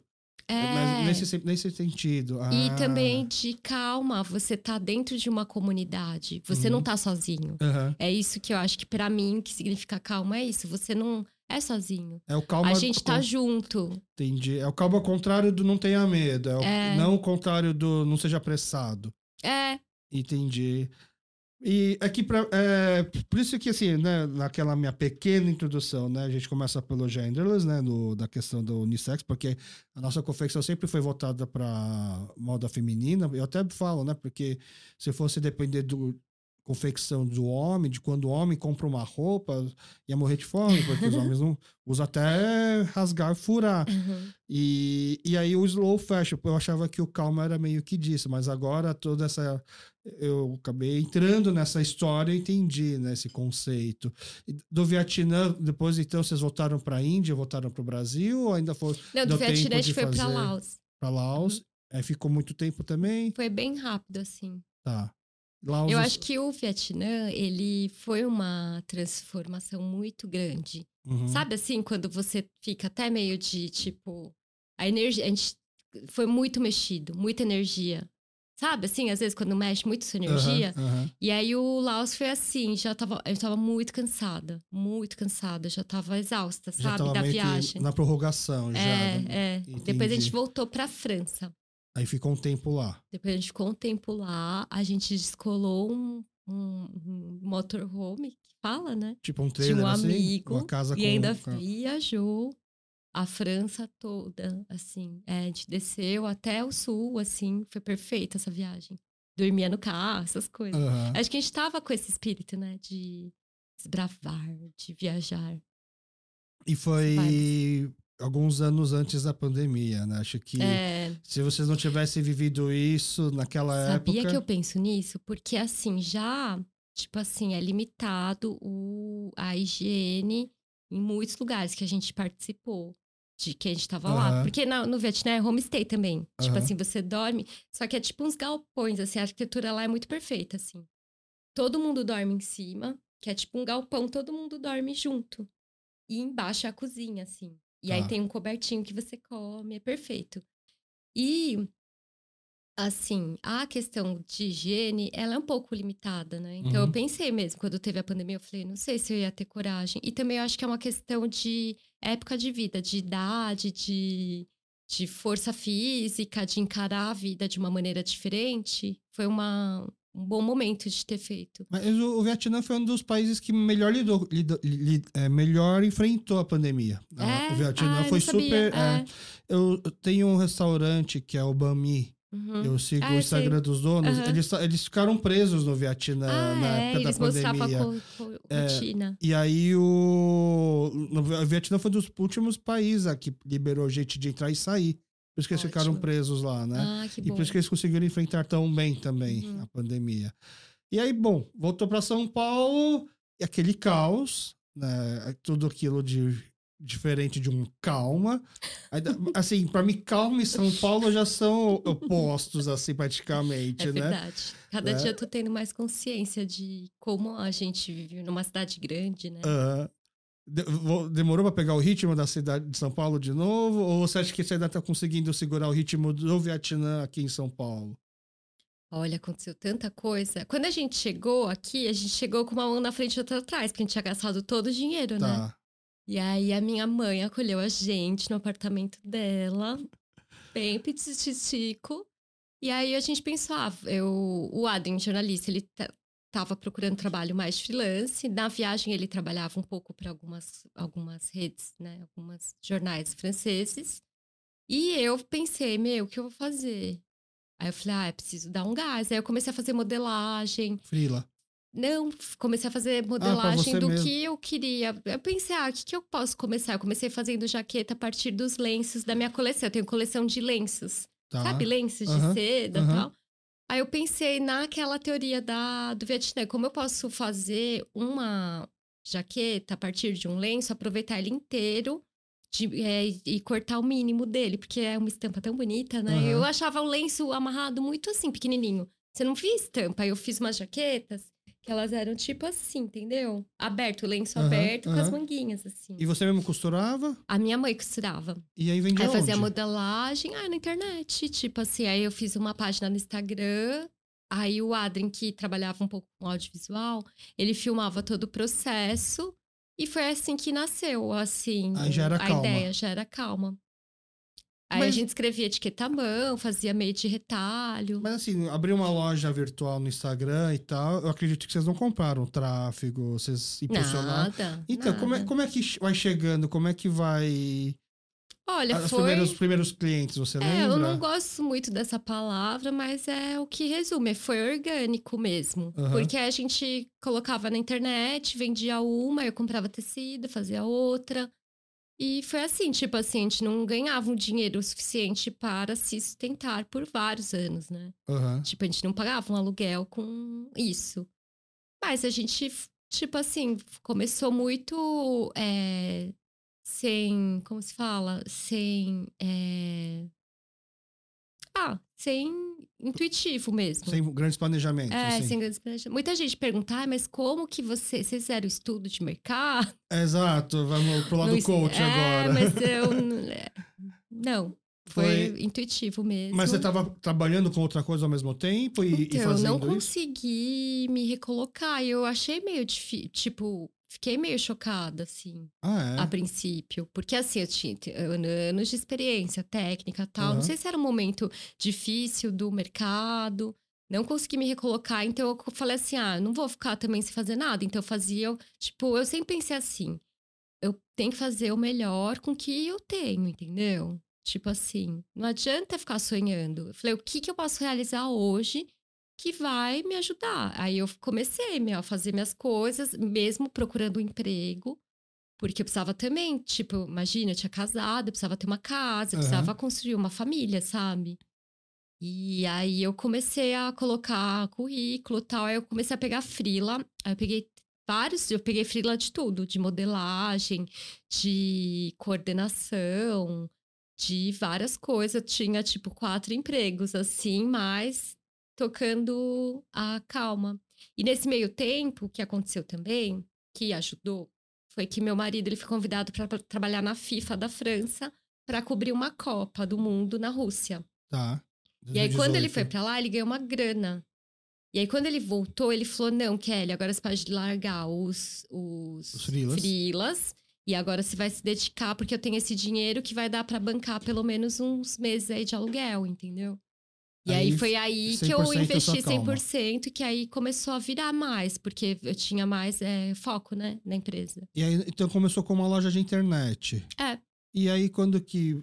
É, é uma, é uma decisão um pouco difícil, do tipo, ah, agora vamos ter uma loja, porque é, um- é uma despesa, é um custo a mais, às Nossa, vezes. mas demorou muito, muito. A loja, imagina, foi assim, muito tempo depois. É. A Mas- loja, eu nem nunca pensei que ia ter Então, uma não, loja. fica, não dá vontade de ficar só na internet? Então, o que aconteceu é que a gente morava num numa casa de dois cômodos, bem pequenininha. E eu fazia, eu não tinha nem mesa de. Tá. Tipo uma mesinha assim, não tinha, eu fazia no chão mesmo. Aham. Nossa, eu lembro quando eu comprei essa mesa. Foi um sonho que eu realizei. e até ela tá na minha casa até hoje. Eu vou trazer essa mesa pro ateliê. Que é uma porta de. É uma tampa de. Como fala? Uma porta. Uma É, porta. Ah, é. E dois cavaletes, assim. Foi tudo quando eu consegui essa mesa. Mas assim, é isso, assim, foi. Aí a gente tava nesse lugar de dois cômodos, só que a gente já recebia gente, a gente já fazia Ah, festa entendi. nessa casinha, tinha um quintalzinho bem gracinho, corredor, né? Que a gente chamava de quintal. Aí teve um momento que eu pensei, ou eu pego um lugar, porque as pessoas iam na minha casa, eles se trocavam no meu quarto, que virou tipo meio que provador. Aham.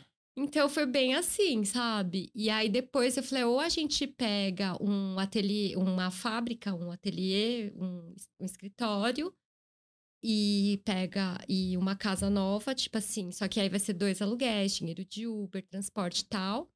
E apareceu a oportunidade de uma casa num, num grupo de franceses, uma francesa estava indo embora na Vila Madalena e a casa era perfeita, assim. Só que era tipo três aluguéis nosso. Mas quando eu entrei naquela casa, aí tinha um lugar lá embaixo, na frente, tinha um quintal, um quintal belíssimo, assim, tudo chique, assim, sabe? E era três aluguéis. Aí eu pensei assim. Mas quando eu entrei naquela casa, eu falei, eu quero morar aqui. Meu, eu quero muito morar aqui. Meu, eu preciso morar nesse lugar. Porque eu vou ter meu ateliê lá embaixo, na frente de um quintal. Você já visualizou tudo? Meu, visualizei tudo. Daí eu pensei, meu, eu vou dar um jeito de pagar esse aluguel. Aí eu acho que, tipo assim, isso que me deu um gás. Porque nessa época eu fiz uma coleção bem bonita, assim, sabe? Bem linda. E aí, bem misturada, assim, umas mix de estampa. Eu falei, meu, eu vou fazer tudo dessa coleção e com esse dinheiro eu vou conseguir pagar esse aluguel. E meu marido tava super assim, ai, não sei. Aí liga pra minha sogra. Aí eu falei pra minha sogra, não quero saber, eu vou dar um jeito, eu vou pagar esse aluguel, sabe? A gente tava com medo de pegar uma responsabilidade e não conseguir assumir. Uhum. Aí foi tudo, assim. Foi ótimo também, porque foi um ano antes da pandemia. E eu também fiquei presa. Depois eu conto isso daí. Fiquei presa na pandemia, fiquei presa lá na França. Porque a gente tava lá. E aí eu consegui ir para essa casa. Meu, a casa era muito linda. Muito, muito bonita. E aí ela virou casa, ateliê, aí virou, loja, tudo. tipo, ateliê aberto. Era três andares. Aí, tipo, no primeiro andar, eu fiz meio uma loja. Coloquei, tipo, é, arara, tudo. Uhum. Muito bonita. E foi isso. E aí eu acho que. É, é onde é a calma até hoje. Não, aí depois da pandemia, no meio da pandemia que a gente quis separar. Porque era assim: tinha dois quartos, é, dois quartos lá em cima. Tinha um quarto que era só de estoque. E aí tinha o ateliê e a minha sala era assim. Só que eu me sentia todo o tempo trabalhando. Até hoje eu me sinto um pouco tá. assim, mas na época era um pouco over esse sentimento, assim. Uhum. Porque, meu, não parava. E era só eu e o Adrien na pandemia para fazer tudo. Sempre foi meio que só eu e o Adrien. Então, ficou muito pesado, tipo, fisicamente, de carregar tudo isso, uhum. sabe? Daí, no meio da pandemia, que a gente decidiu ver uma loja. Ah, entendi. E aí, eh, vocês não moram nessa, nessa, casa que foi. Primeiro, primeiro. Vocês entregaram o imóvel depois? Entregamos. Aí a gente abriu a loja. Lá, a gente, tudo a gente meio que faz perto da gente, né? Tipo, a gente foi andar, já tava meio que podendo andar na rua, fazer, uhum. tipo, ginástica na rua. E aí a gente ia fazer ginástica, a gente ia no mercado também andando, e aí a gente passou nesse lugar. Era uma loja bem bonita, assim, sabe? Só que a gente nunca imaginou que ia ter uma loja, mais um aluguel. Não sei, acho que a nossa cabeça não tá preparada, né? Tipo, a gente tem medo, né? Aí a gente falou com o dono e aí ele fez um preço mais em conta porque ainda tava na pandemia. Então a gente falou: ah, vamos levar as coisas do estoque para lá. Não era para ser uma loja aberta porque era pandemia. Uhum. E aí foi isso, só que não tinha como comprar as coisas. Então eu levei tudo dessa minha casa. Porque a gente, eu gosto muito de imóveis vintage, né? Então desde a primeira casinha, quando eu achava umas coisas, eu já tava guardando porque eu sabia que ia mudar para essa casa. Tá. Aí dessa casa, os móveis, eu levei todos para a loja. Tudo que eu tinha lá, porque não tinha onde comprar mesmo, uhum. sabe? Não dava para ir. Aí foi isso que começou a loja. Começou como se fosse um escritório, né? O estoque. E aí foi transformando em loja. E é onde hoje dá para comprar no espaço físico. Isso. Algum outro lugar dá para comprar fora a internet e a loja? Você então, faz revenda, atacado, tem, alguma coisa? A gente tá vendendo até no Havaí. Ah, é? Tem um, uma pessoa que eu conheci, assim, numa festa em Nova York. Uhum. E ela me conectou, conectou o Adrien, né, que trabalha mais com comercial, com uma pessoa lá no Havaí. E tem pouca, pouco, não é o forte, né, uhum. da nossa marca, mas tem algumas pessoas que compram para revender, sim. Porque você tem escala para isso? Você tem, consegue tenho, fazer? Tenho, tenho escala. E quem vende também é um site muito famoso, especializado em moda também é um, uma das pessoas que compram bastante, assim. Aqui, é brasileiro. Brasileiro. Tá. E a gente vende para todo mundo. Se você estiver tá, no Vietnã, você pode comprar pelo site, a gente uhum. entrega. Na Japão, a gente entrega. A gente tem muitas clientes fora do país, assim. Europa, é, Estados Unidos, Mas vocês, não vendiam assim a distância. Ah, vocês, vocês, aqui vocês É começaram. online, a gente é online, Vocês- é uma empresa online. É, vocês começaram online antes da pandemia, né? Porque muita coisa. Eu percebi assim, eu gravei com várias pessoas já Uhum. que por sorte ou por, né, por pelas coincidências já estava vendendo online antes da pandemia. Então quando deu a pandemia já estava preparado a vender Uhum. de forma online. Então isso foi uma, uma forma até de dar um, um gás a mais assim, um... Uhum. Então você já estava vendendo antes, né? Porque roupa é difícil você comprar uma, uma roupa de uma marca que você nunca comprou antes, Hum, sem nunca ter visto como que é a modelagem, se veste bem, esse tipo de coisa, né? uhum. E se bem que também o estilo de roupa que você faz não é um estilo, como é que fala? Tão apertado É. assim. Você tem uma margem maior para as pessoas poderem usar, né? É, eu acho que calhou também o nome da empresa no momento da pandemia e o tipo de roupa que a gente estava Ah. oferecendo naquele universo. Porque você ficava em casa, você tinha que trabalhar, você queria ser positivo. Então, foram- vários Nossa, é ingredientes Aham. que fizeram a empresa ter relevância nessa, nesse momento. a fortalecer a sua identidade, inclusive, né? Porque quem conhece agora toda a sua história e tal, é, dá para entender que era muito óbvio ser calma São Paulo, esse tipo de roupa, esse tipo de trabalho, né? Mas quem descobre isso agora em 2023, dois, três anos depois da pandemia, acha Uhum. que foi tudo pensado né, por causa do momento e tal, né? Uhum. Mas era uma não, coisa. não. É, por isso, são os pequenos processos que fazem as grandes coisas. Porque o dia a dia é isso, né? Aham. É o- a luta. Tipo assim, é muita luta, né? É, é- a gente, assim, foi do zero, pequeno, pequeno. E, tipo, às vezes, quando você vê de fora, parece que já tava, que nem você falou, tudo programado. É. Mas o processo é muito legal, né? E- e então, quando é uma coisa assim que não é planejada, é um processo, é um, é um caminho que você tá, uma jornada que você tá indo, quando foi a primeira vez que você falou assim, nossa, acho que deu uma uma estourada, ou acho que deu uma a gente, acho que a gente tá chegando num lugar que eu não tava imaginando. Você tem, quando que foi essa sensação? Ah, eu acho que quando eu consegui pagar o aluguel, né?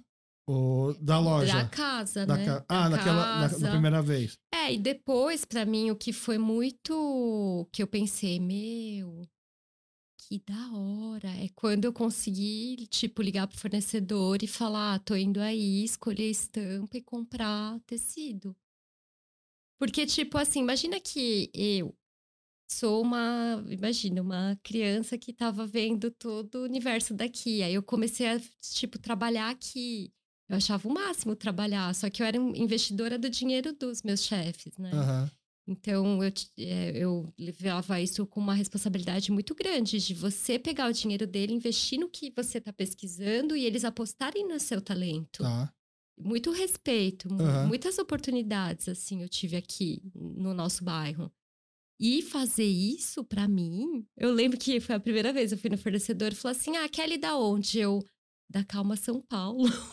Eu falei: "Mano, eu posso ser a própria investidora do meu próprio dinheiro." Aham. Foi muito chocante, assim. Eu acho que foi a primeira vez que eu falei, mano, tenho crédito no mercado, sabe? Aham. Posso comprar, tipo, um rolo de tecido exclusivo, com Aham. o que eu escolher, com a cor que eu escolher.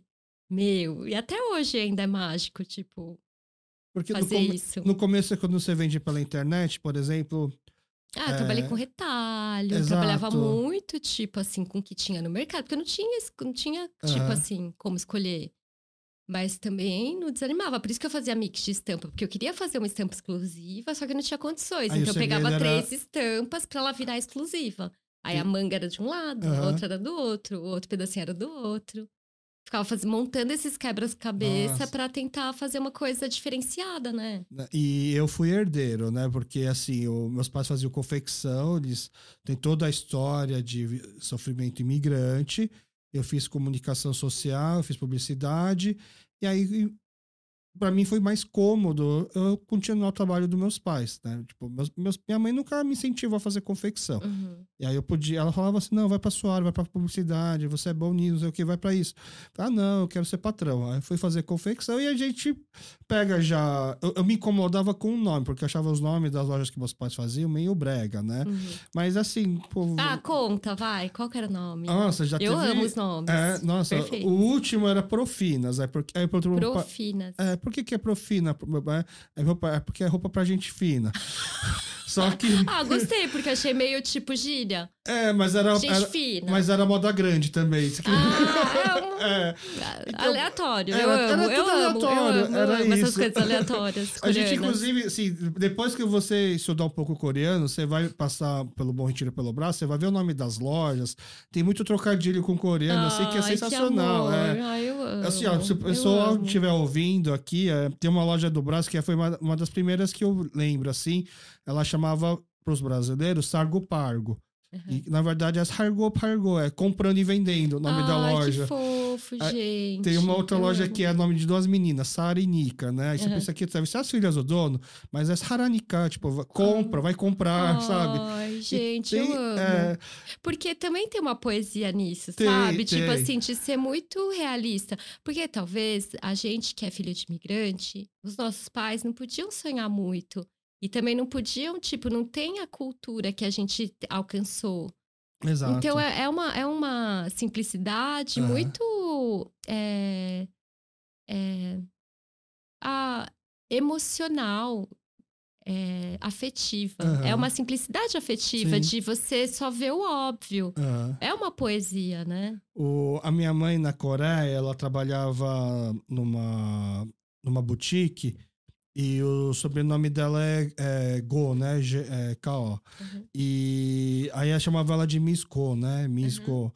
Aí quando ela veio pro Brasil, ela teve a primeira loja dela, era Dona Go, uhum. sabe? Do tipo, assim, ela ah. fazia Miss Go, mas tinha que, você, tinha que ser Dona Go, na verdade, uhum. né? Mas o... Por que, que eu tava falando isso? Porque quando, quando você falou assim, ah, eu comprei um rolo exclusivo, eu fiquei imaginando assim, nossa, será que ela comprou uma, uma, uma coleção inteira de uma tecelagem? É muita coisa, né? Não, não, é... Mas era literalmente um rolo, na verdade. É, chegar, porque não é, não pode ser só um rolo, porque existe o mínimo, né? Uhum, o mínimo exato. que eles batem pela estampa, né? Uhum. E aí, tipo, ter conseguido chegar nesse mínimo, para mim, já foi tudo na minha vida, né? Ah, pra ter uma estampa exclusiva. Pra ter uma estampa exclusiva. Ah, tipo assim, porque é tá. é muita luta, né? Uhum, tipo assim. É muito. É muita luta. É, Mas às vezes eu penso, vocês que já conseguiram, tipo assim, vocês que já tinham pais, que já tinham a fábrica, meu. É muito privilégio ter, é. já ter pessoas que já são treinadas. Meu, a gente tá penando, assim, para conseguir montar equipe. Tipo, eu nunca tive esse conhecimento de gestora, uhum. sabe? E, tipo, eu acho que é, talvez você já tenha, é, como seus pais já eram gestores, você aprendeu coisas assim, né? Nesse sentido, talvez? Era, era o ponto fraco da loja dos meus pais, porque a minha mãe, ela era que ela fazia tudo. Ela era modelista. Que nem é, é exato. Não, é, ela, ela tinha pouca equipe. Ah, tá. Ela sempre falava assim: ela falava pra mim, você quer fazer confecção? Uhum. Então vai fazer modelar. Então foi fazer sigball, foi fazer. Ah, ela, ela, achava que eu, eu tinha. Eu sou assim, eu penso é. assim, só que é, a gente tem que abrir, né? Minha mãe ia te amar, mas assim, uhum. eu, eu discordava da minha mãe. Não, não, tá certo. Eu, eu sou gestor. Era, mas tanto que não deu muito certo, assim. Uhum. Mas a gente, minha mãe falava assim, né? Você quer fazer confecção, então vai trabalhar um tempo na confecção dos outros. Uhum. Não fica aqui só nessa, na sua pra loja. Você abrir a cabeça, é, né? porque você vai ficar aqui só achando que é só mandar fazer isso, isso, aquilo, sem entender uhum. o todo processo. o processo, né? E eu achava que, ah, mas é perda de tempo, não sei o quê, uhum. né? Nunca foi, na verdade, a minha paixão. Essa uhum. aqui é a uhum. verdade, né? É. E acho que uma coisa que meus pais, acho que nunca falaram para mim na época assim, ah, você vai ganhar pouco, mas trabalhe com o que você gosta, hum. né? Ou mesmo que o que, que é ganhar pouco, o que, que é é uhum. é relativo tudo isso, né? Então eu fiz quase 10, 8 anos de confecção, né? uhum. né? Fiz acho que uns dois, três com meus pais, uhum. depois eu fiz acho que uns três com a minha esposa, uhum. né? Um, um, nesse meio tempo um pouco sozinho. E aí, na, na época, o meu sonho uhum. era virar uma herring. Uhum. Fazer sempre a mesma camiseta branca básica, uhum. você controla isso aqui e tal. Eu não, eu não gostava da forma que a gente trabalhava, de fazer, de gastar tanta energia e tempo numa coleção que vai durar poucos meses e uhum. depois a gente perde né, as uhum. roupas. E aí entra uma, uma, uma das coisas que eu queria perguntar para você, que acompanhando né, uhum. o seu Instagram e tal, as suas pesquisas, as suas viagens de pesquisa, porque as viagens de pesquisa que eu fazia na uhum. época com minha mãe e tal, era Paris, Londres, dois dias aqui, dois dias ali, aquela uhum. pauleira passando uhum. em todas uhum. as lojas, comprava um monte de amostra e voltava. Uhum. E eu vejo que as suas pesquisas são bem diferentes. Né? Os uhum. primeiros locais que você costuma fazer uhum. E o segundo tempo que de, costuma demorar, né? Como que é esse processo? Como que você escolhe para onde você vai, o que, que você quer? É, eu passei bastante tempo, assim, bem pali-pali, né? Tanto nas empresas que eu trabalhava e comigo mesmo, porque eu fui formada, né? Do, desse jeito bem coreano de fazer as coisas. E eu agradeço muito todas as pessoas que passaram na minha trajetória e me ensinaram tudo isso. Mas eu também já, assim, é, não sou muito mais nova e eu já fui muitas vezes para os mesmos lugares, entendeu?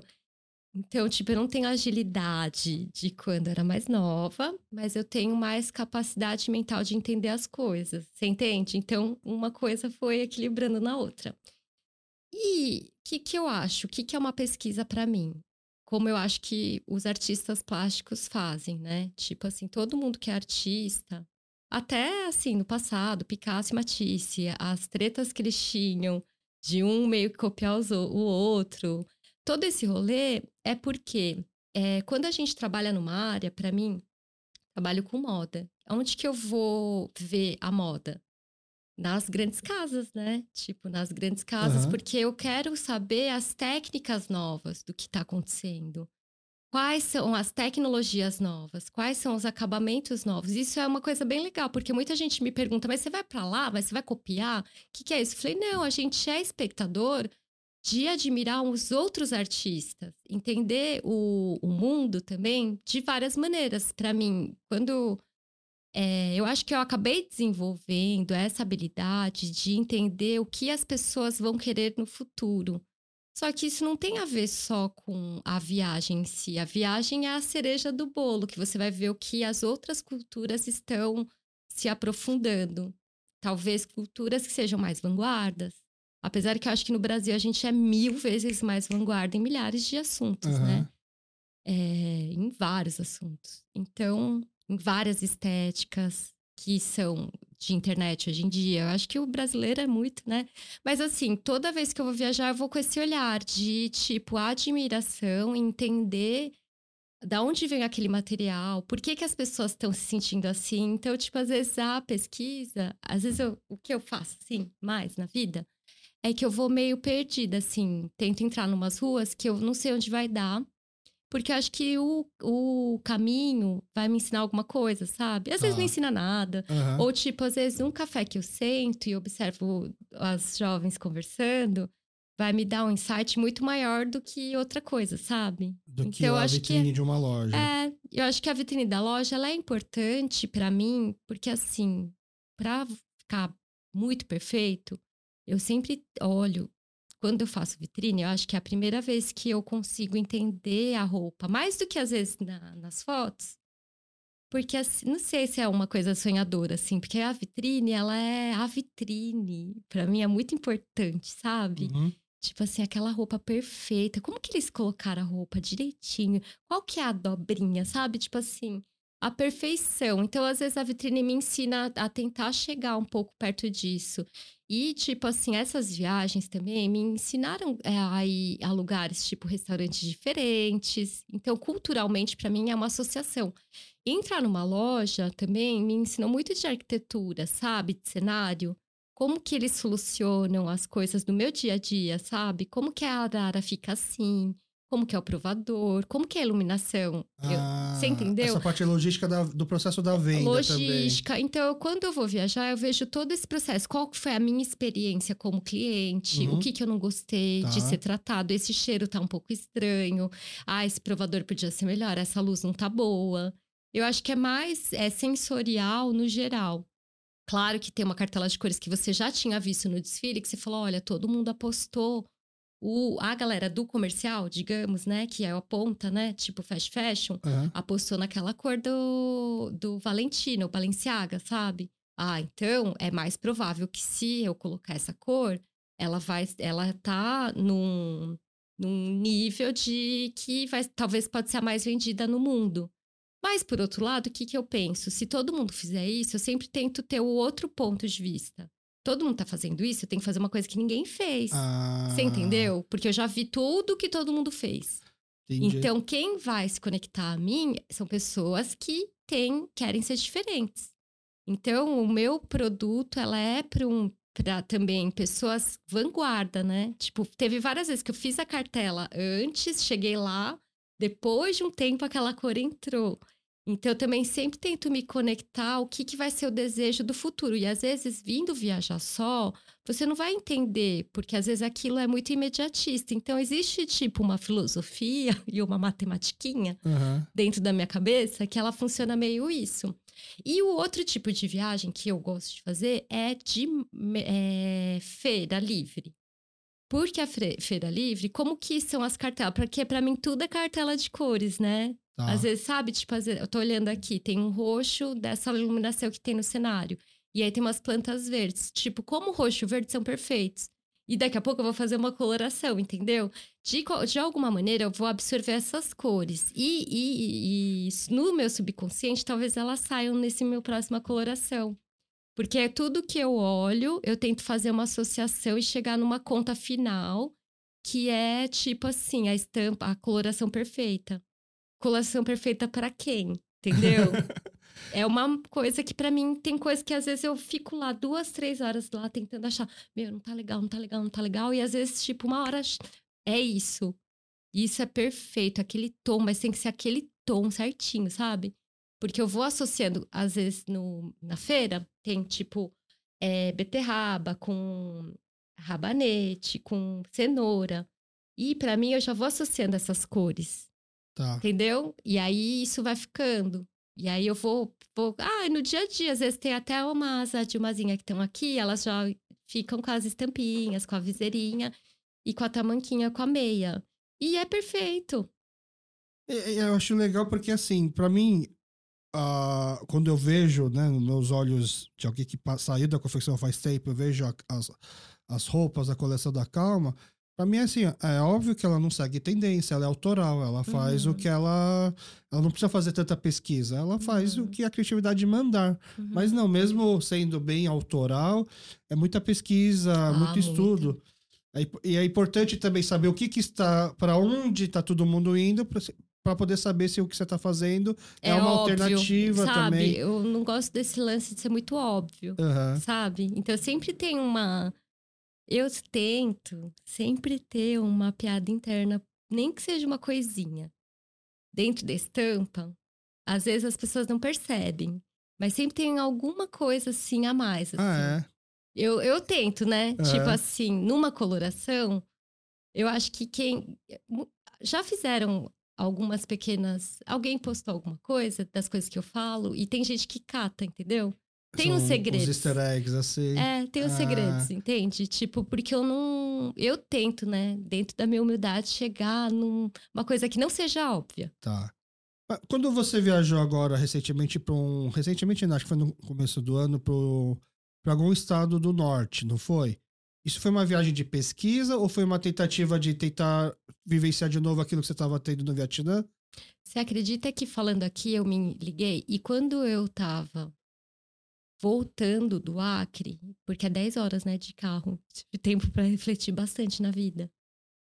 É, eu chorei que nem lá no Vietnã. E eu pensei, meu, tem alguma coisa, né? Lá no Acre, eu queria fazer tipo como se fosse um trabalho voluntário, né?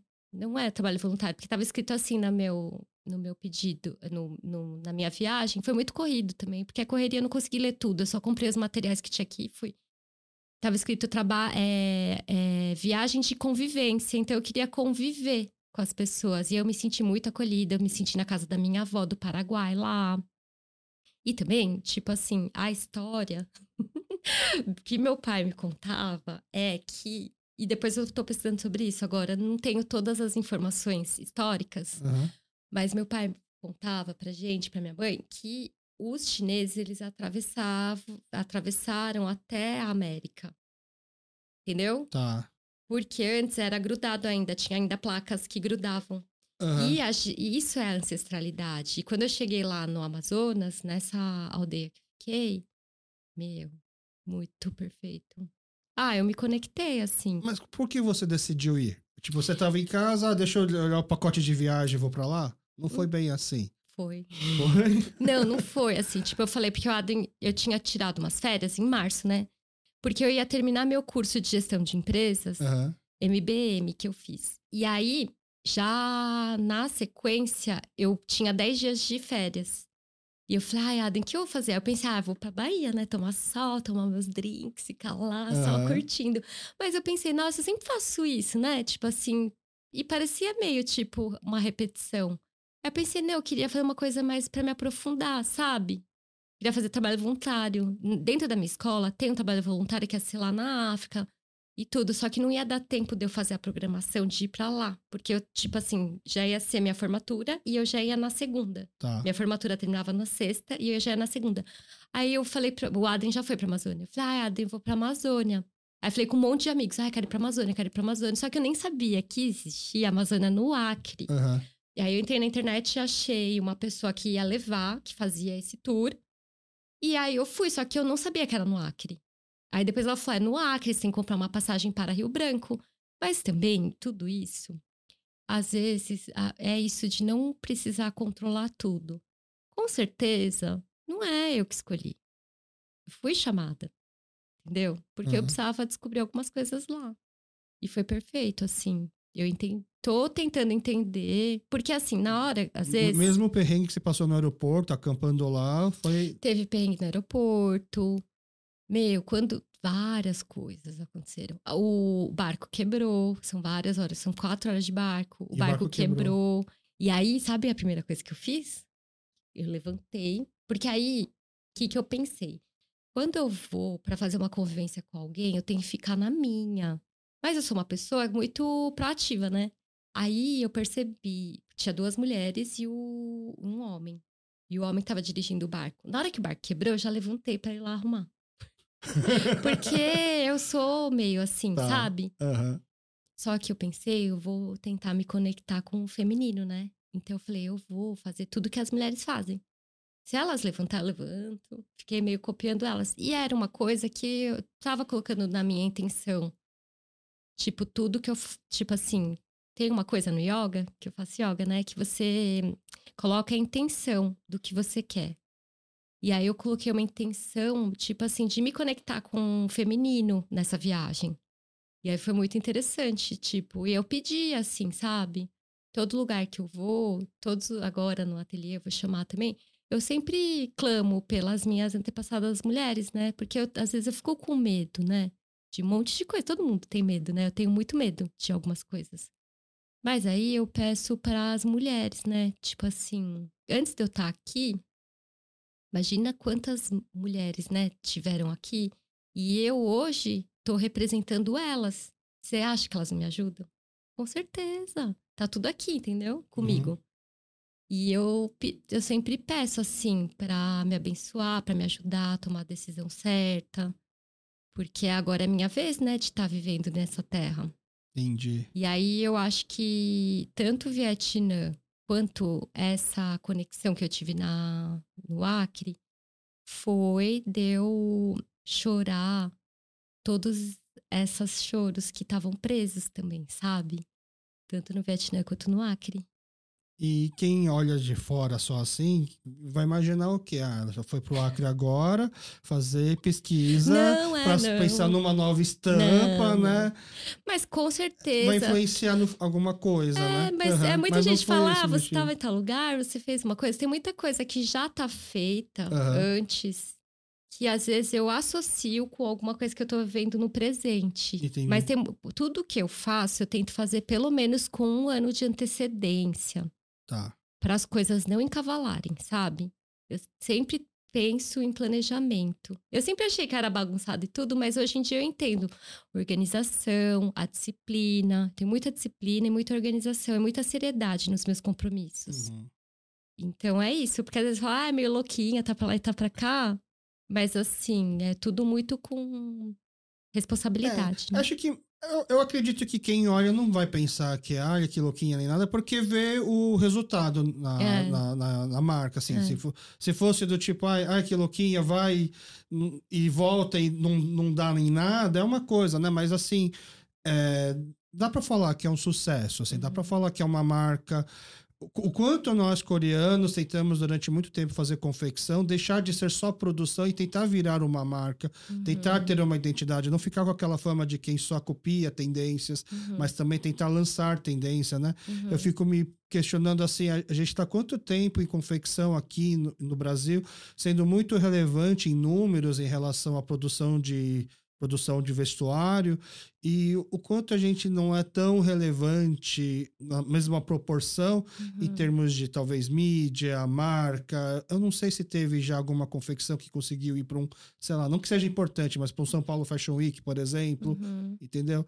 E aí o quando vê a autenticidade, quando vê a calma, né, a calma São Paulo, assim, não tem como não ver que é um é onde muitos da gente gostaríamos de estar, né? Acho que é um, é um caminho meio contrário, né? Você falou assim, ah... Eu queria ter Exato, essa, né? essa, essa confecção montada, Exato. né? Porque é isso que é a minha maior dificuldade, O assim. jogo virou. É, é todo mundo. E por isso que a gente tá aqui, para todo mundo se apoiar, né? E se ajudar como puder. É, é, e aí agora, sim, né? A, a gente já conversou um pouco antes, né? Você está reformando o seu ateliê aqui no Bom Retiro, que aí é onde, vai ser onde, no seu espaço. É ateliê porque é o seu espaço de criação, é como se fosse sua sala é, de criação. É. E aí você tinha comentado assim, né, quando a gente se encontrou no estacionamento, que as informações não chegam, né? Foi, foi mais ou menos o termo que você usou uhum. para explicar por que, que você estava vindo para o Bom Retiro. Eu acho que tem também uma profundidade dessas coisas que eu tô aprendendo sobre mim. Tipo assim, eu saí daqui, fui para lá, fiz uma coisa. E eu acho que eu tô voltando pro meu acolhimento, né? Tá. E é aqui que eu aprendi tudo. Então, eu acho que eu tô muito nesse momento de profundidade, de, de entender quem eu sou, para onde eu vou, sabe? Uhum. Eu acho que eu tô no, vivendo muito faz um ano, assim, um pouquinho mais, sobre o que de verdade é relevante para mim, independente da empresa. Então, tipo, então é meio que voltando às minhas raízes. Tá, além da Resumindo. Parte... E além uhum. da parte ser prático, porque Isso. meus fornecedores são aqui, tudo. Uhum. Mas na parte emocional. O Bom Retiro, então, é um bairro relevante ah, para quem quer trabalhar com moda, vestuário. Ah, com certeza. Tem os aviamentos. Uhum. Ah, é perfeito aqui, né? E você já conhece cada beco, cada estrada, ah, cada loja, tudo. Né? E tô querendo conhecer muito tempo, porque acho que mudou muito, né? Pós-pandemia. Acho que muita coisa fechou, muita coisa abriu. Uhum. Então eu quero ter essa meta, assim, de tentar achar os restaurantes diferentes, os pequenininhos, os novos, né? Tá. Porque eu sou muito acostumada com os que eu já vou, uhum. mas sair um pouco dessa zona de conforto também. Tá a gente, assim, eu preciso te liberar porque eu sei que você tem outros compromissos, tem almoço, etc. A gente tá. Vamos pular então agora para essa zona de conforto. Tá. É, vamos, ver, vamos tentar entender um pouco o seu lado taurino agora também, porque uhum. agora eu vou jogar para a parte final onde eu peço as indicações. Então, uhum. indicação de comida, o que você gosta de comer, qual que é aquele comida de conforto, comida de tá. afeto, tá. e aonde dá para comer isso. Tá. É, Vamos também perguntar o que, que você gosta de assistir, o que, quando você está querendo desligar um pouco a cabeça, assistir, ligar a televisão, escolher o que vai assistir no Netflix, ou qualquer outra plataforma de streaming. O que, que você assistiu recentemente, ou você achou que você foi, foi muito legal, que marcou a série da sua vida, filme da sua vida, qualquer coisa. Uhum. E por último, uma música, mas não uma música qualquer. Se te prenderem numa sala de karaokê, no Noreban, é, Kelly, hoje você vai cantar só uma música. Qual vai ser a música que você vai cantar? Uhum. Quer começar por qual indicação? Então, de comida, só que eu sou muito. Eu não sei muito nome direitinho, tá. sabe? Uhum. Eu amo Fala. comer sopa sundubu. Tá. Pra mim, eu poderia comer todos os dias. eu amo e é uma coisa que me nutre muito. E tem um, uma outra sopa que eu esqueço o nome, mas que é, que é igual ao sudobu. Não, não é igual, porque não tem pimenta. Mas que é uma sopa branca que tem carninha, assim. Sei, o solontan. Ai, nossa, esse, tipo assim, quando eu tô muito cansada, Eu sempre peço esse porque para mim tem um valor afetivo muito grande. Parece que a comida aqui nutre a minha alma, sabe? Mas você comia já faz muito tempo Sim, isso? é, desde tá. criança.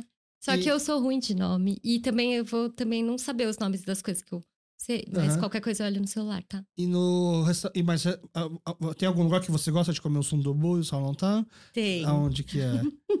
aqui perto. É mas aqui você perto? pode falar? Pode falar. Ah, mas aí depois todo mundo vai lá e não vai ter lugar para mim. Imagina.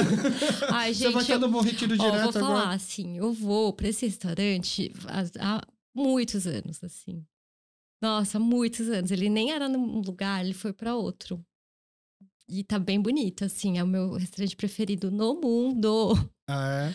Que, assim, é uma comida muito familiar, afetiva. E sempre é perfeito. Que é o darê, né? Eu e, sou apaixonada é, pelo darê. E é sempre sundubu, salontan que você come lá? Isso, e bulgogi também. Tá.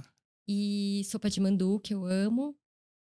É, você, mas assim, eu achava que, pela sua mãe ser paraguaia, você tivesse mais influência da gastronomia paraguaia do que coreana. Então, também. No, a comida paraguaia que eu amo chama bori-bori, que também é uma sopa. Então, assim, eu gosto ah, de coisa quentinha. Sal, é, quentinho, que é com bolinhas de milho, assim, de tá. fubá.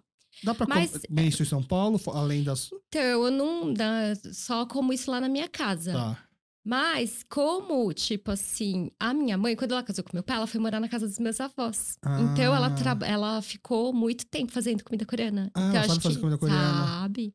E outra comida que eu amo é chanjamyeon. chanjamyeon. Aqui do Asawa. Do Asawa. Nossa, é muito bom. Eu comi é. sábado, depois de três meses que eu não comia. Por causa que eu tava lá, né, viajando. Nossa, eu chorei de emoção. Muito gostoso. Só que a Sawon agora fila. É.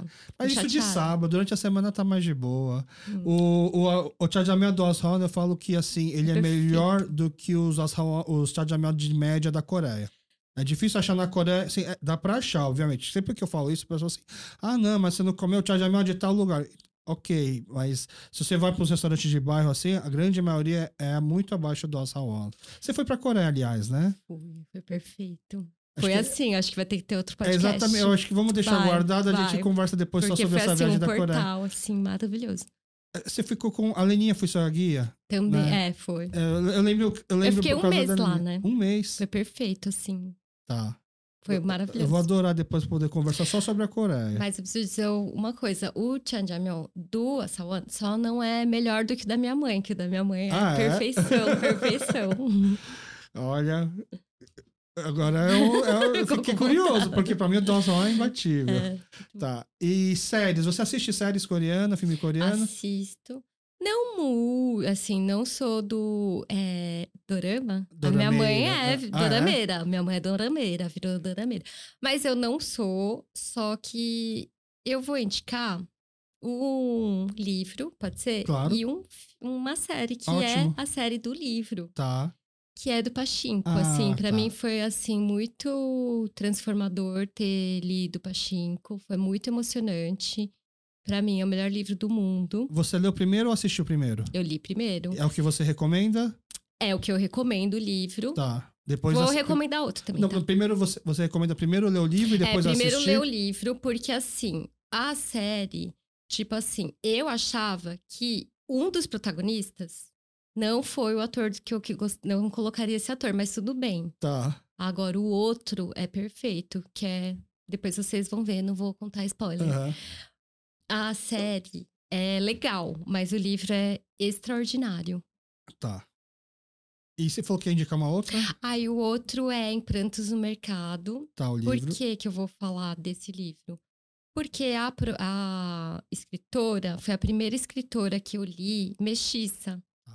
Então, ela, tipo assim, tem muito do que eu sou, né? Tipo assim, de você não se sentir assim dividida, uhum. sabe? De não saber essa parte de pertencimento. Uhum. Então, talvez se você ler esse livro, você vai poder entender um pouco o que, o que é um olhar mestiço dentro da comunidade, né? Uhum. E, no caso, né, dos dois, da minha experiência e da dela, a gente não é tanto da comunidade.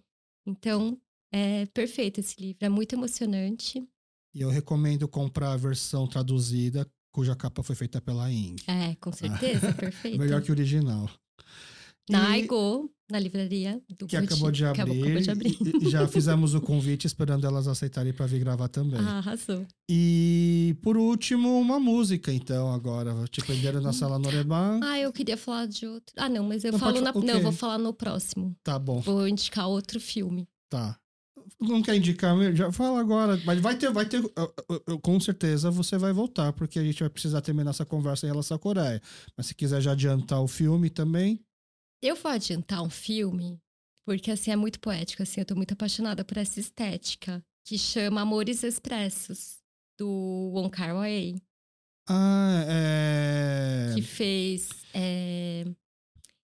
Que, que é tipo uma trilogia, sabe? Uhum. É 2020, 2046, é In Love, In Mood for Love, e esse que é Chungking Express, mas em português é Amores Expresso. Você assistiu aonde, você lembra? Então, eu assisti o primeiro na faculdade, faz muitos anos, só que eu tô retomando essa. Tá. É muito bonito, assim. É chinês, não é? É chinês. Uhum. É, chinês. Entendi. Perfeito esse filme. E eu tô apaixonada por esse, obcecada por esse filme, é por isso que eu vou indicar ele. E uma música, eu agora, deixa eu ver.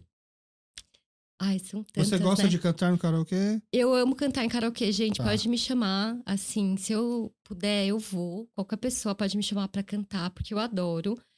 Eu tem tantas músicas que agora qual que eu vou lembrar?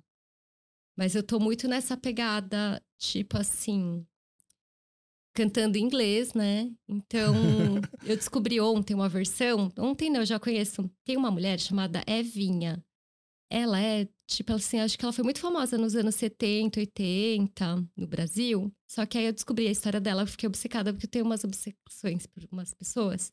E aí eu descobri que ela foi morar na França, ela casou com um francês e ela parou de cantar. Mas tem uma versão que se chama Something, que é ela cantando inglês. E eu, tipo assim, comecei tá. a escutar isso. E se tiver em alguma lista de karaokê, me avisem eu que eu quero difícil. cantar. É, então, tem eu umas músicas difícil. muito é. específicas que não tem no karaokê, é. né? Mas, por exemplo, assim, ó, ninguém. Você tá hoje como uma turma que nunca te viu cantar no karaokê, não conhece essa cara. Eu, eu vou cantar uma para mostrar que, quem eu sou. Um Chico Buarque. Tá. Um Djavan, um Milton Nascimento, Entendi. que eu sou super assim da MPB. Então, então tá... talvez é isso. Então tá bom. Mais uma vez, muito obrigado pelo seu ah, tempo. Obrigada a você. Tá bom? Fica aqui portas abertas. Quando o ateliê estiver já aberto, quando você tiver Vai coisa... lá tomar um cafezinho. Você fica. Eu, eu vou, viu? Eu vou. Pode ir, é pertinho. E quando tiver novidade para lançar, quando quiser participar, quando tiver pauta, quiser sugerir pauta pra gente gravar, tá bom? Fica aqui portas abertas, esperando você trazer suas novidades. E aí a gente Obrigada. conversa melhor sobre a sua viagem pra Coreia também. Ah, é, sim. Tá Obrigada, bom? amei participar. Obrigada. Eu que agradeço e muito obrigado para você que ficou aqui com a gente até o final. Nos encontramos na próxima semana. Valeu.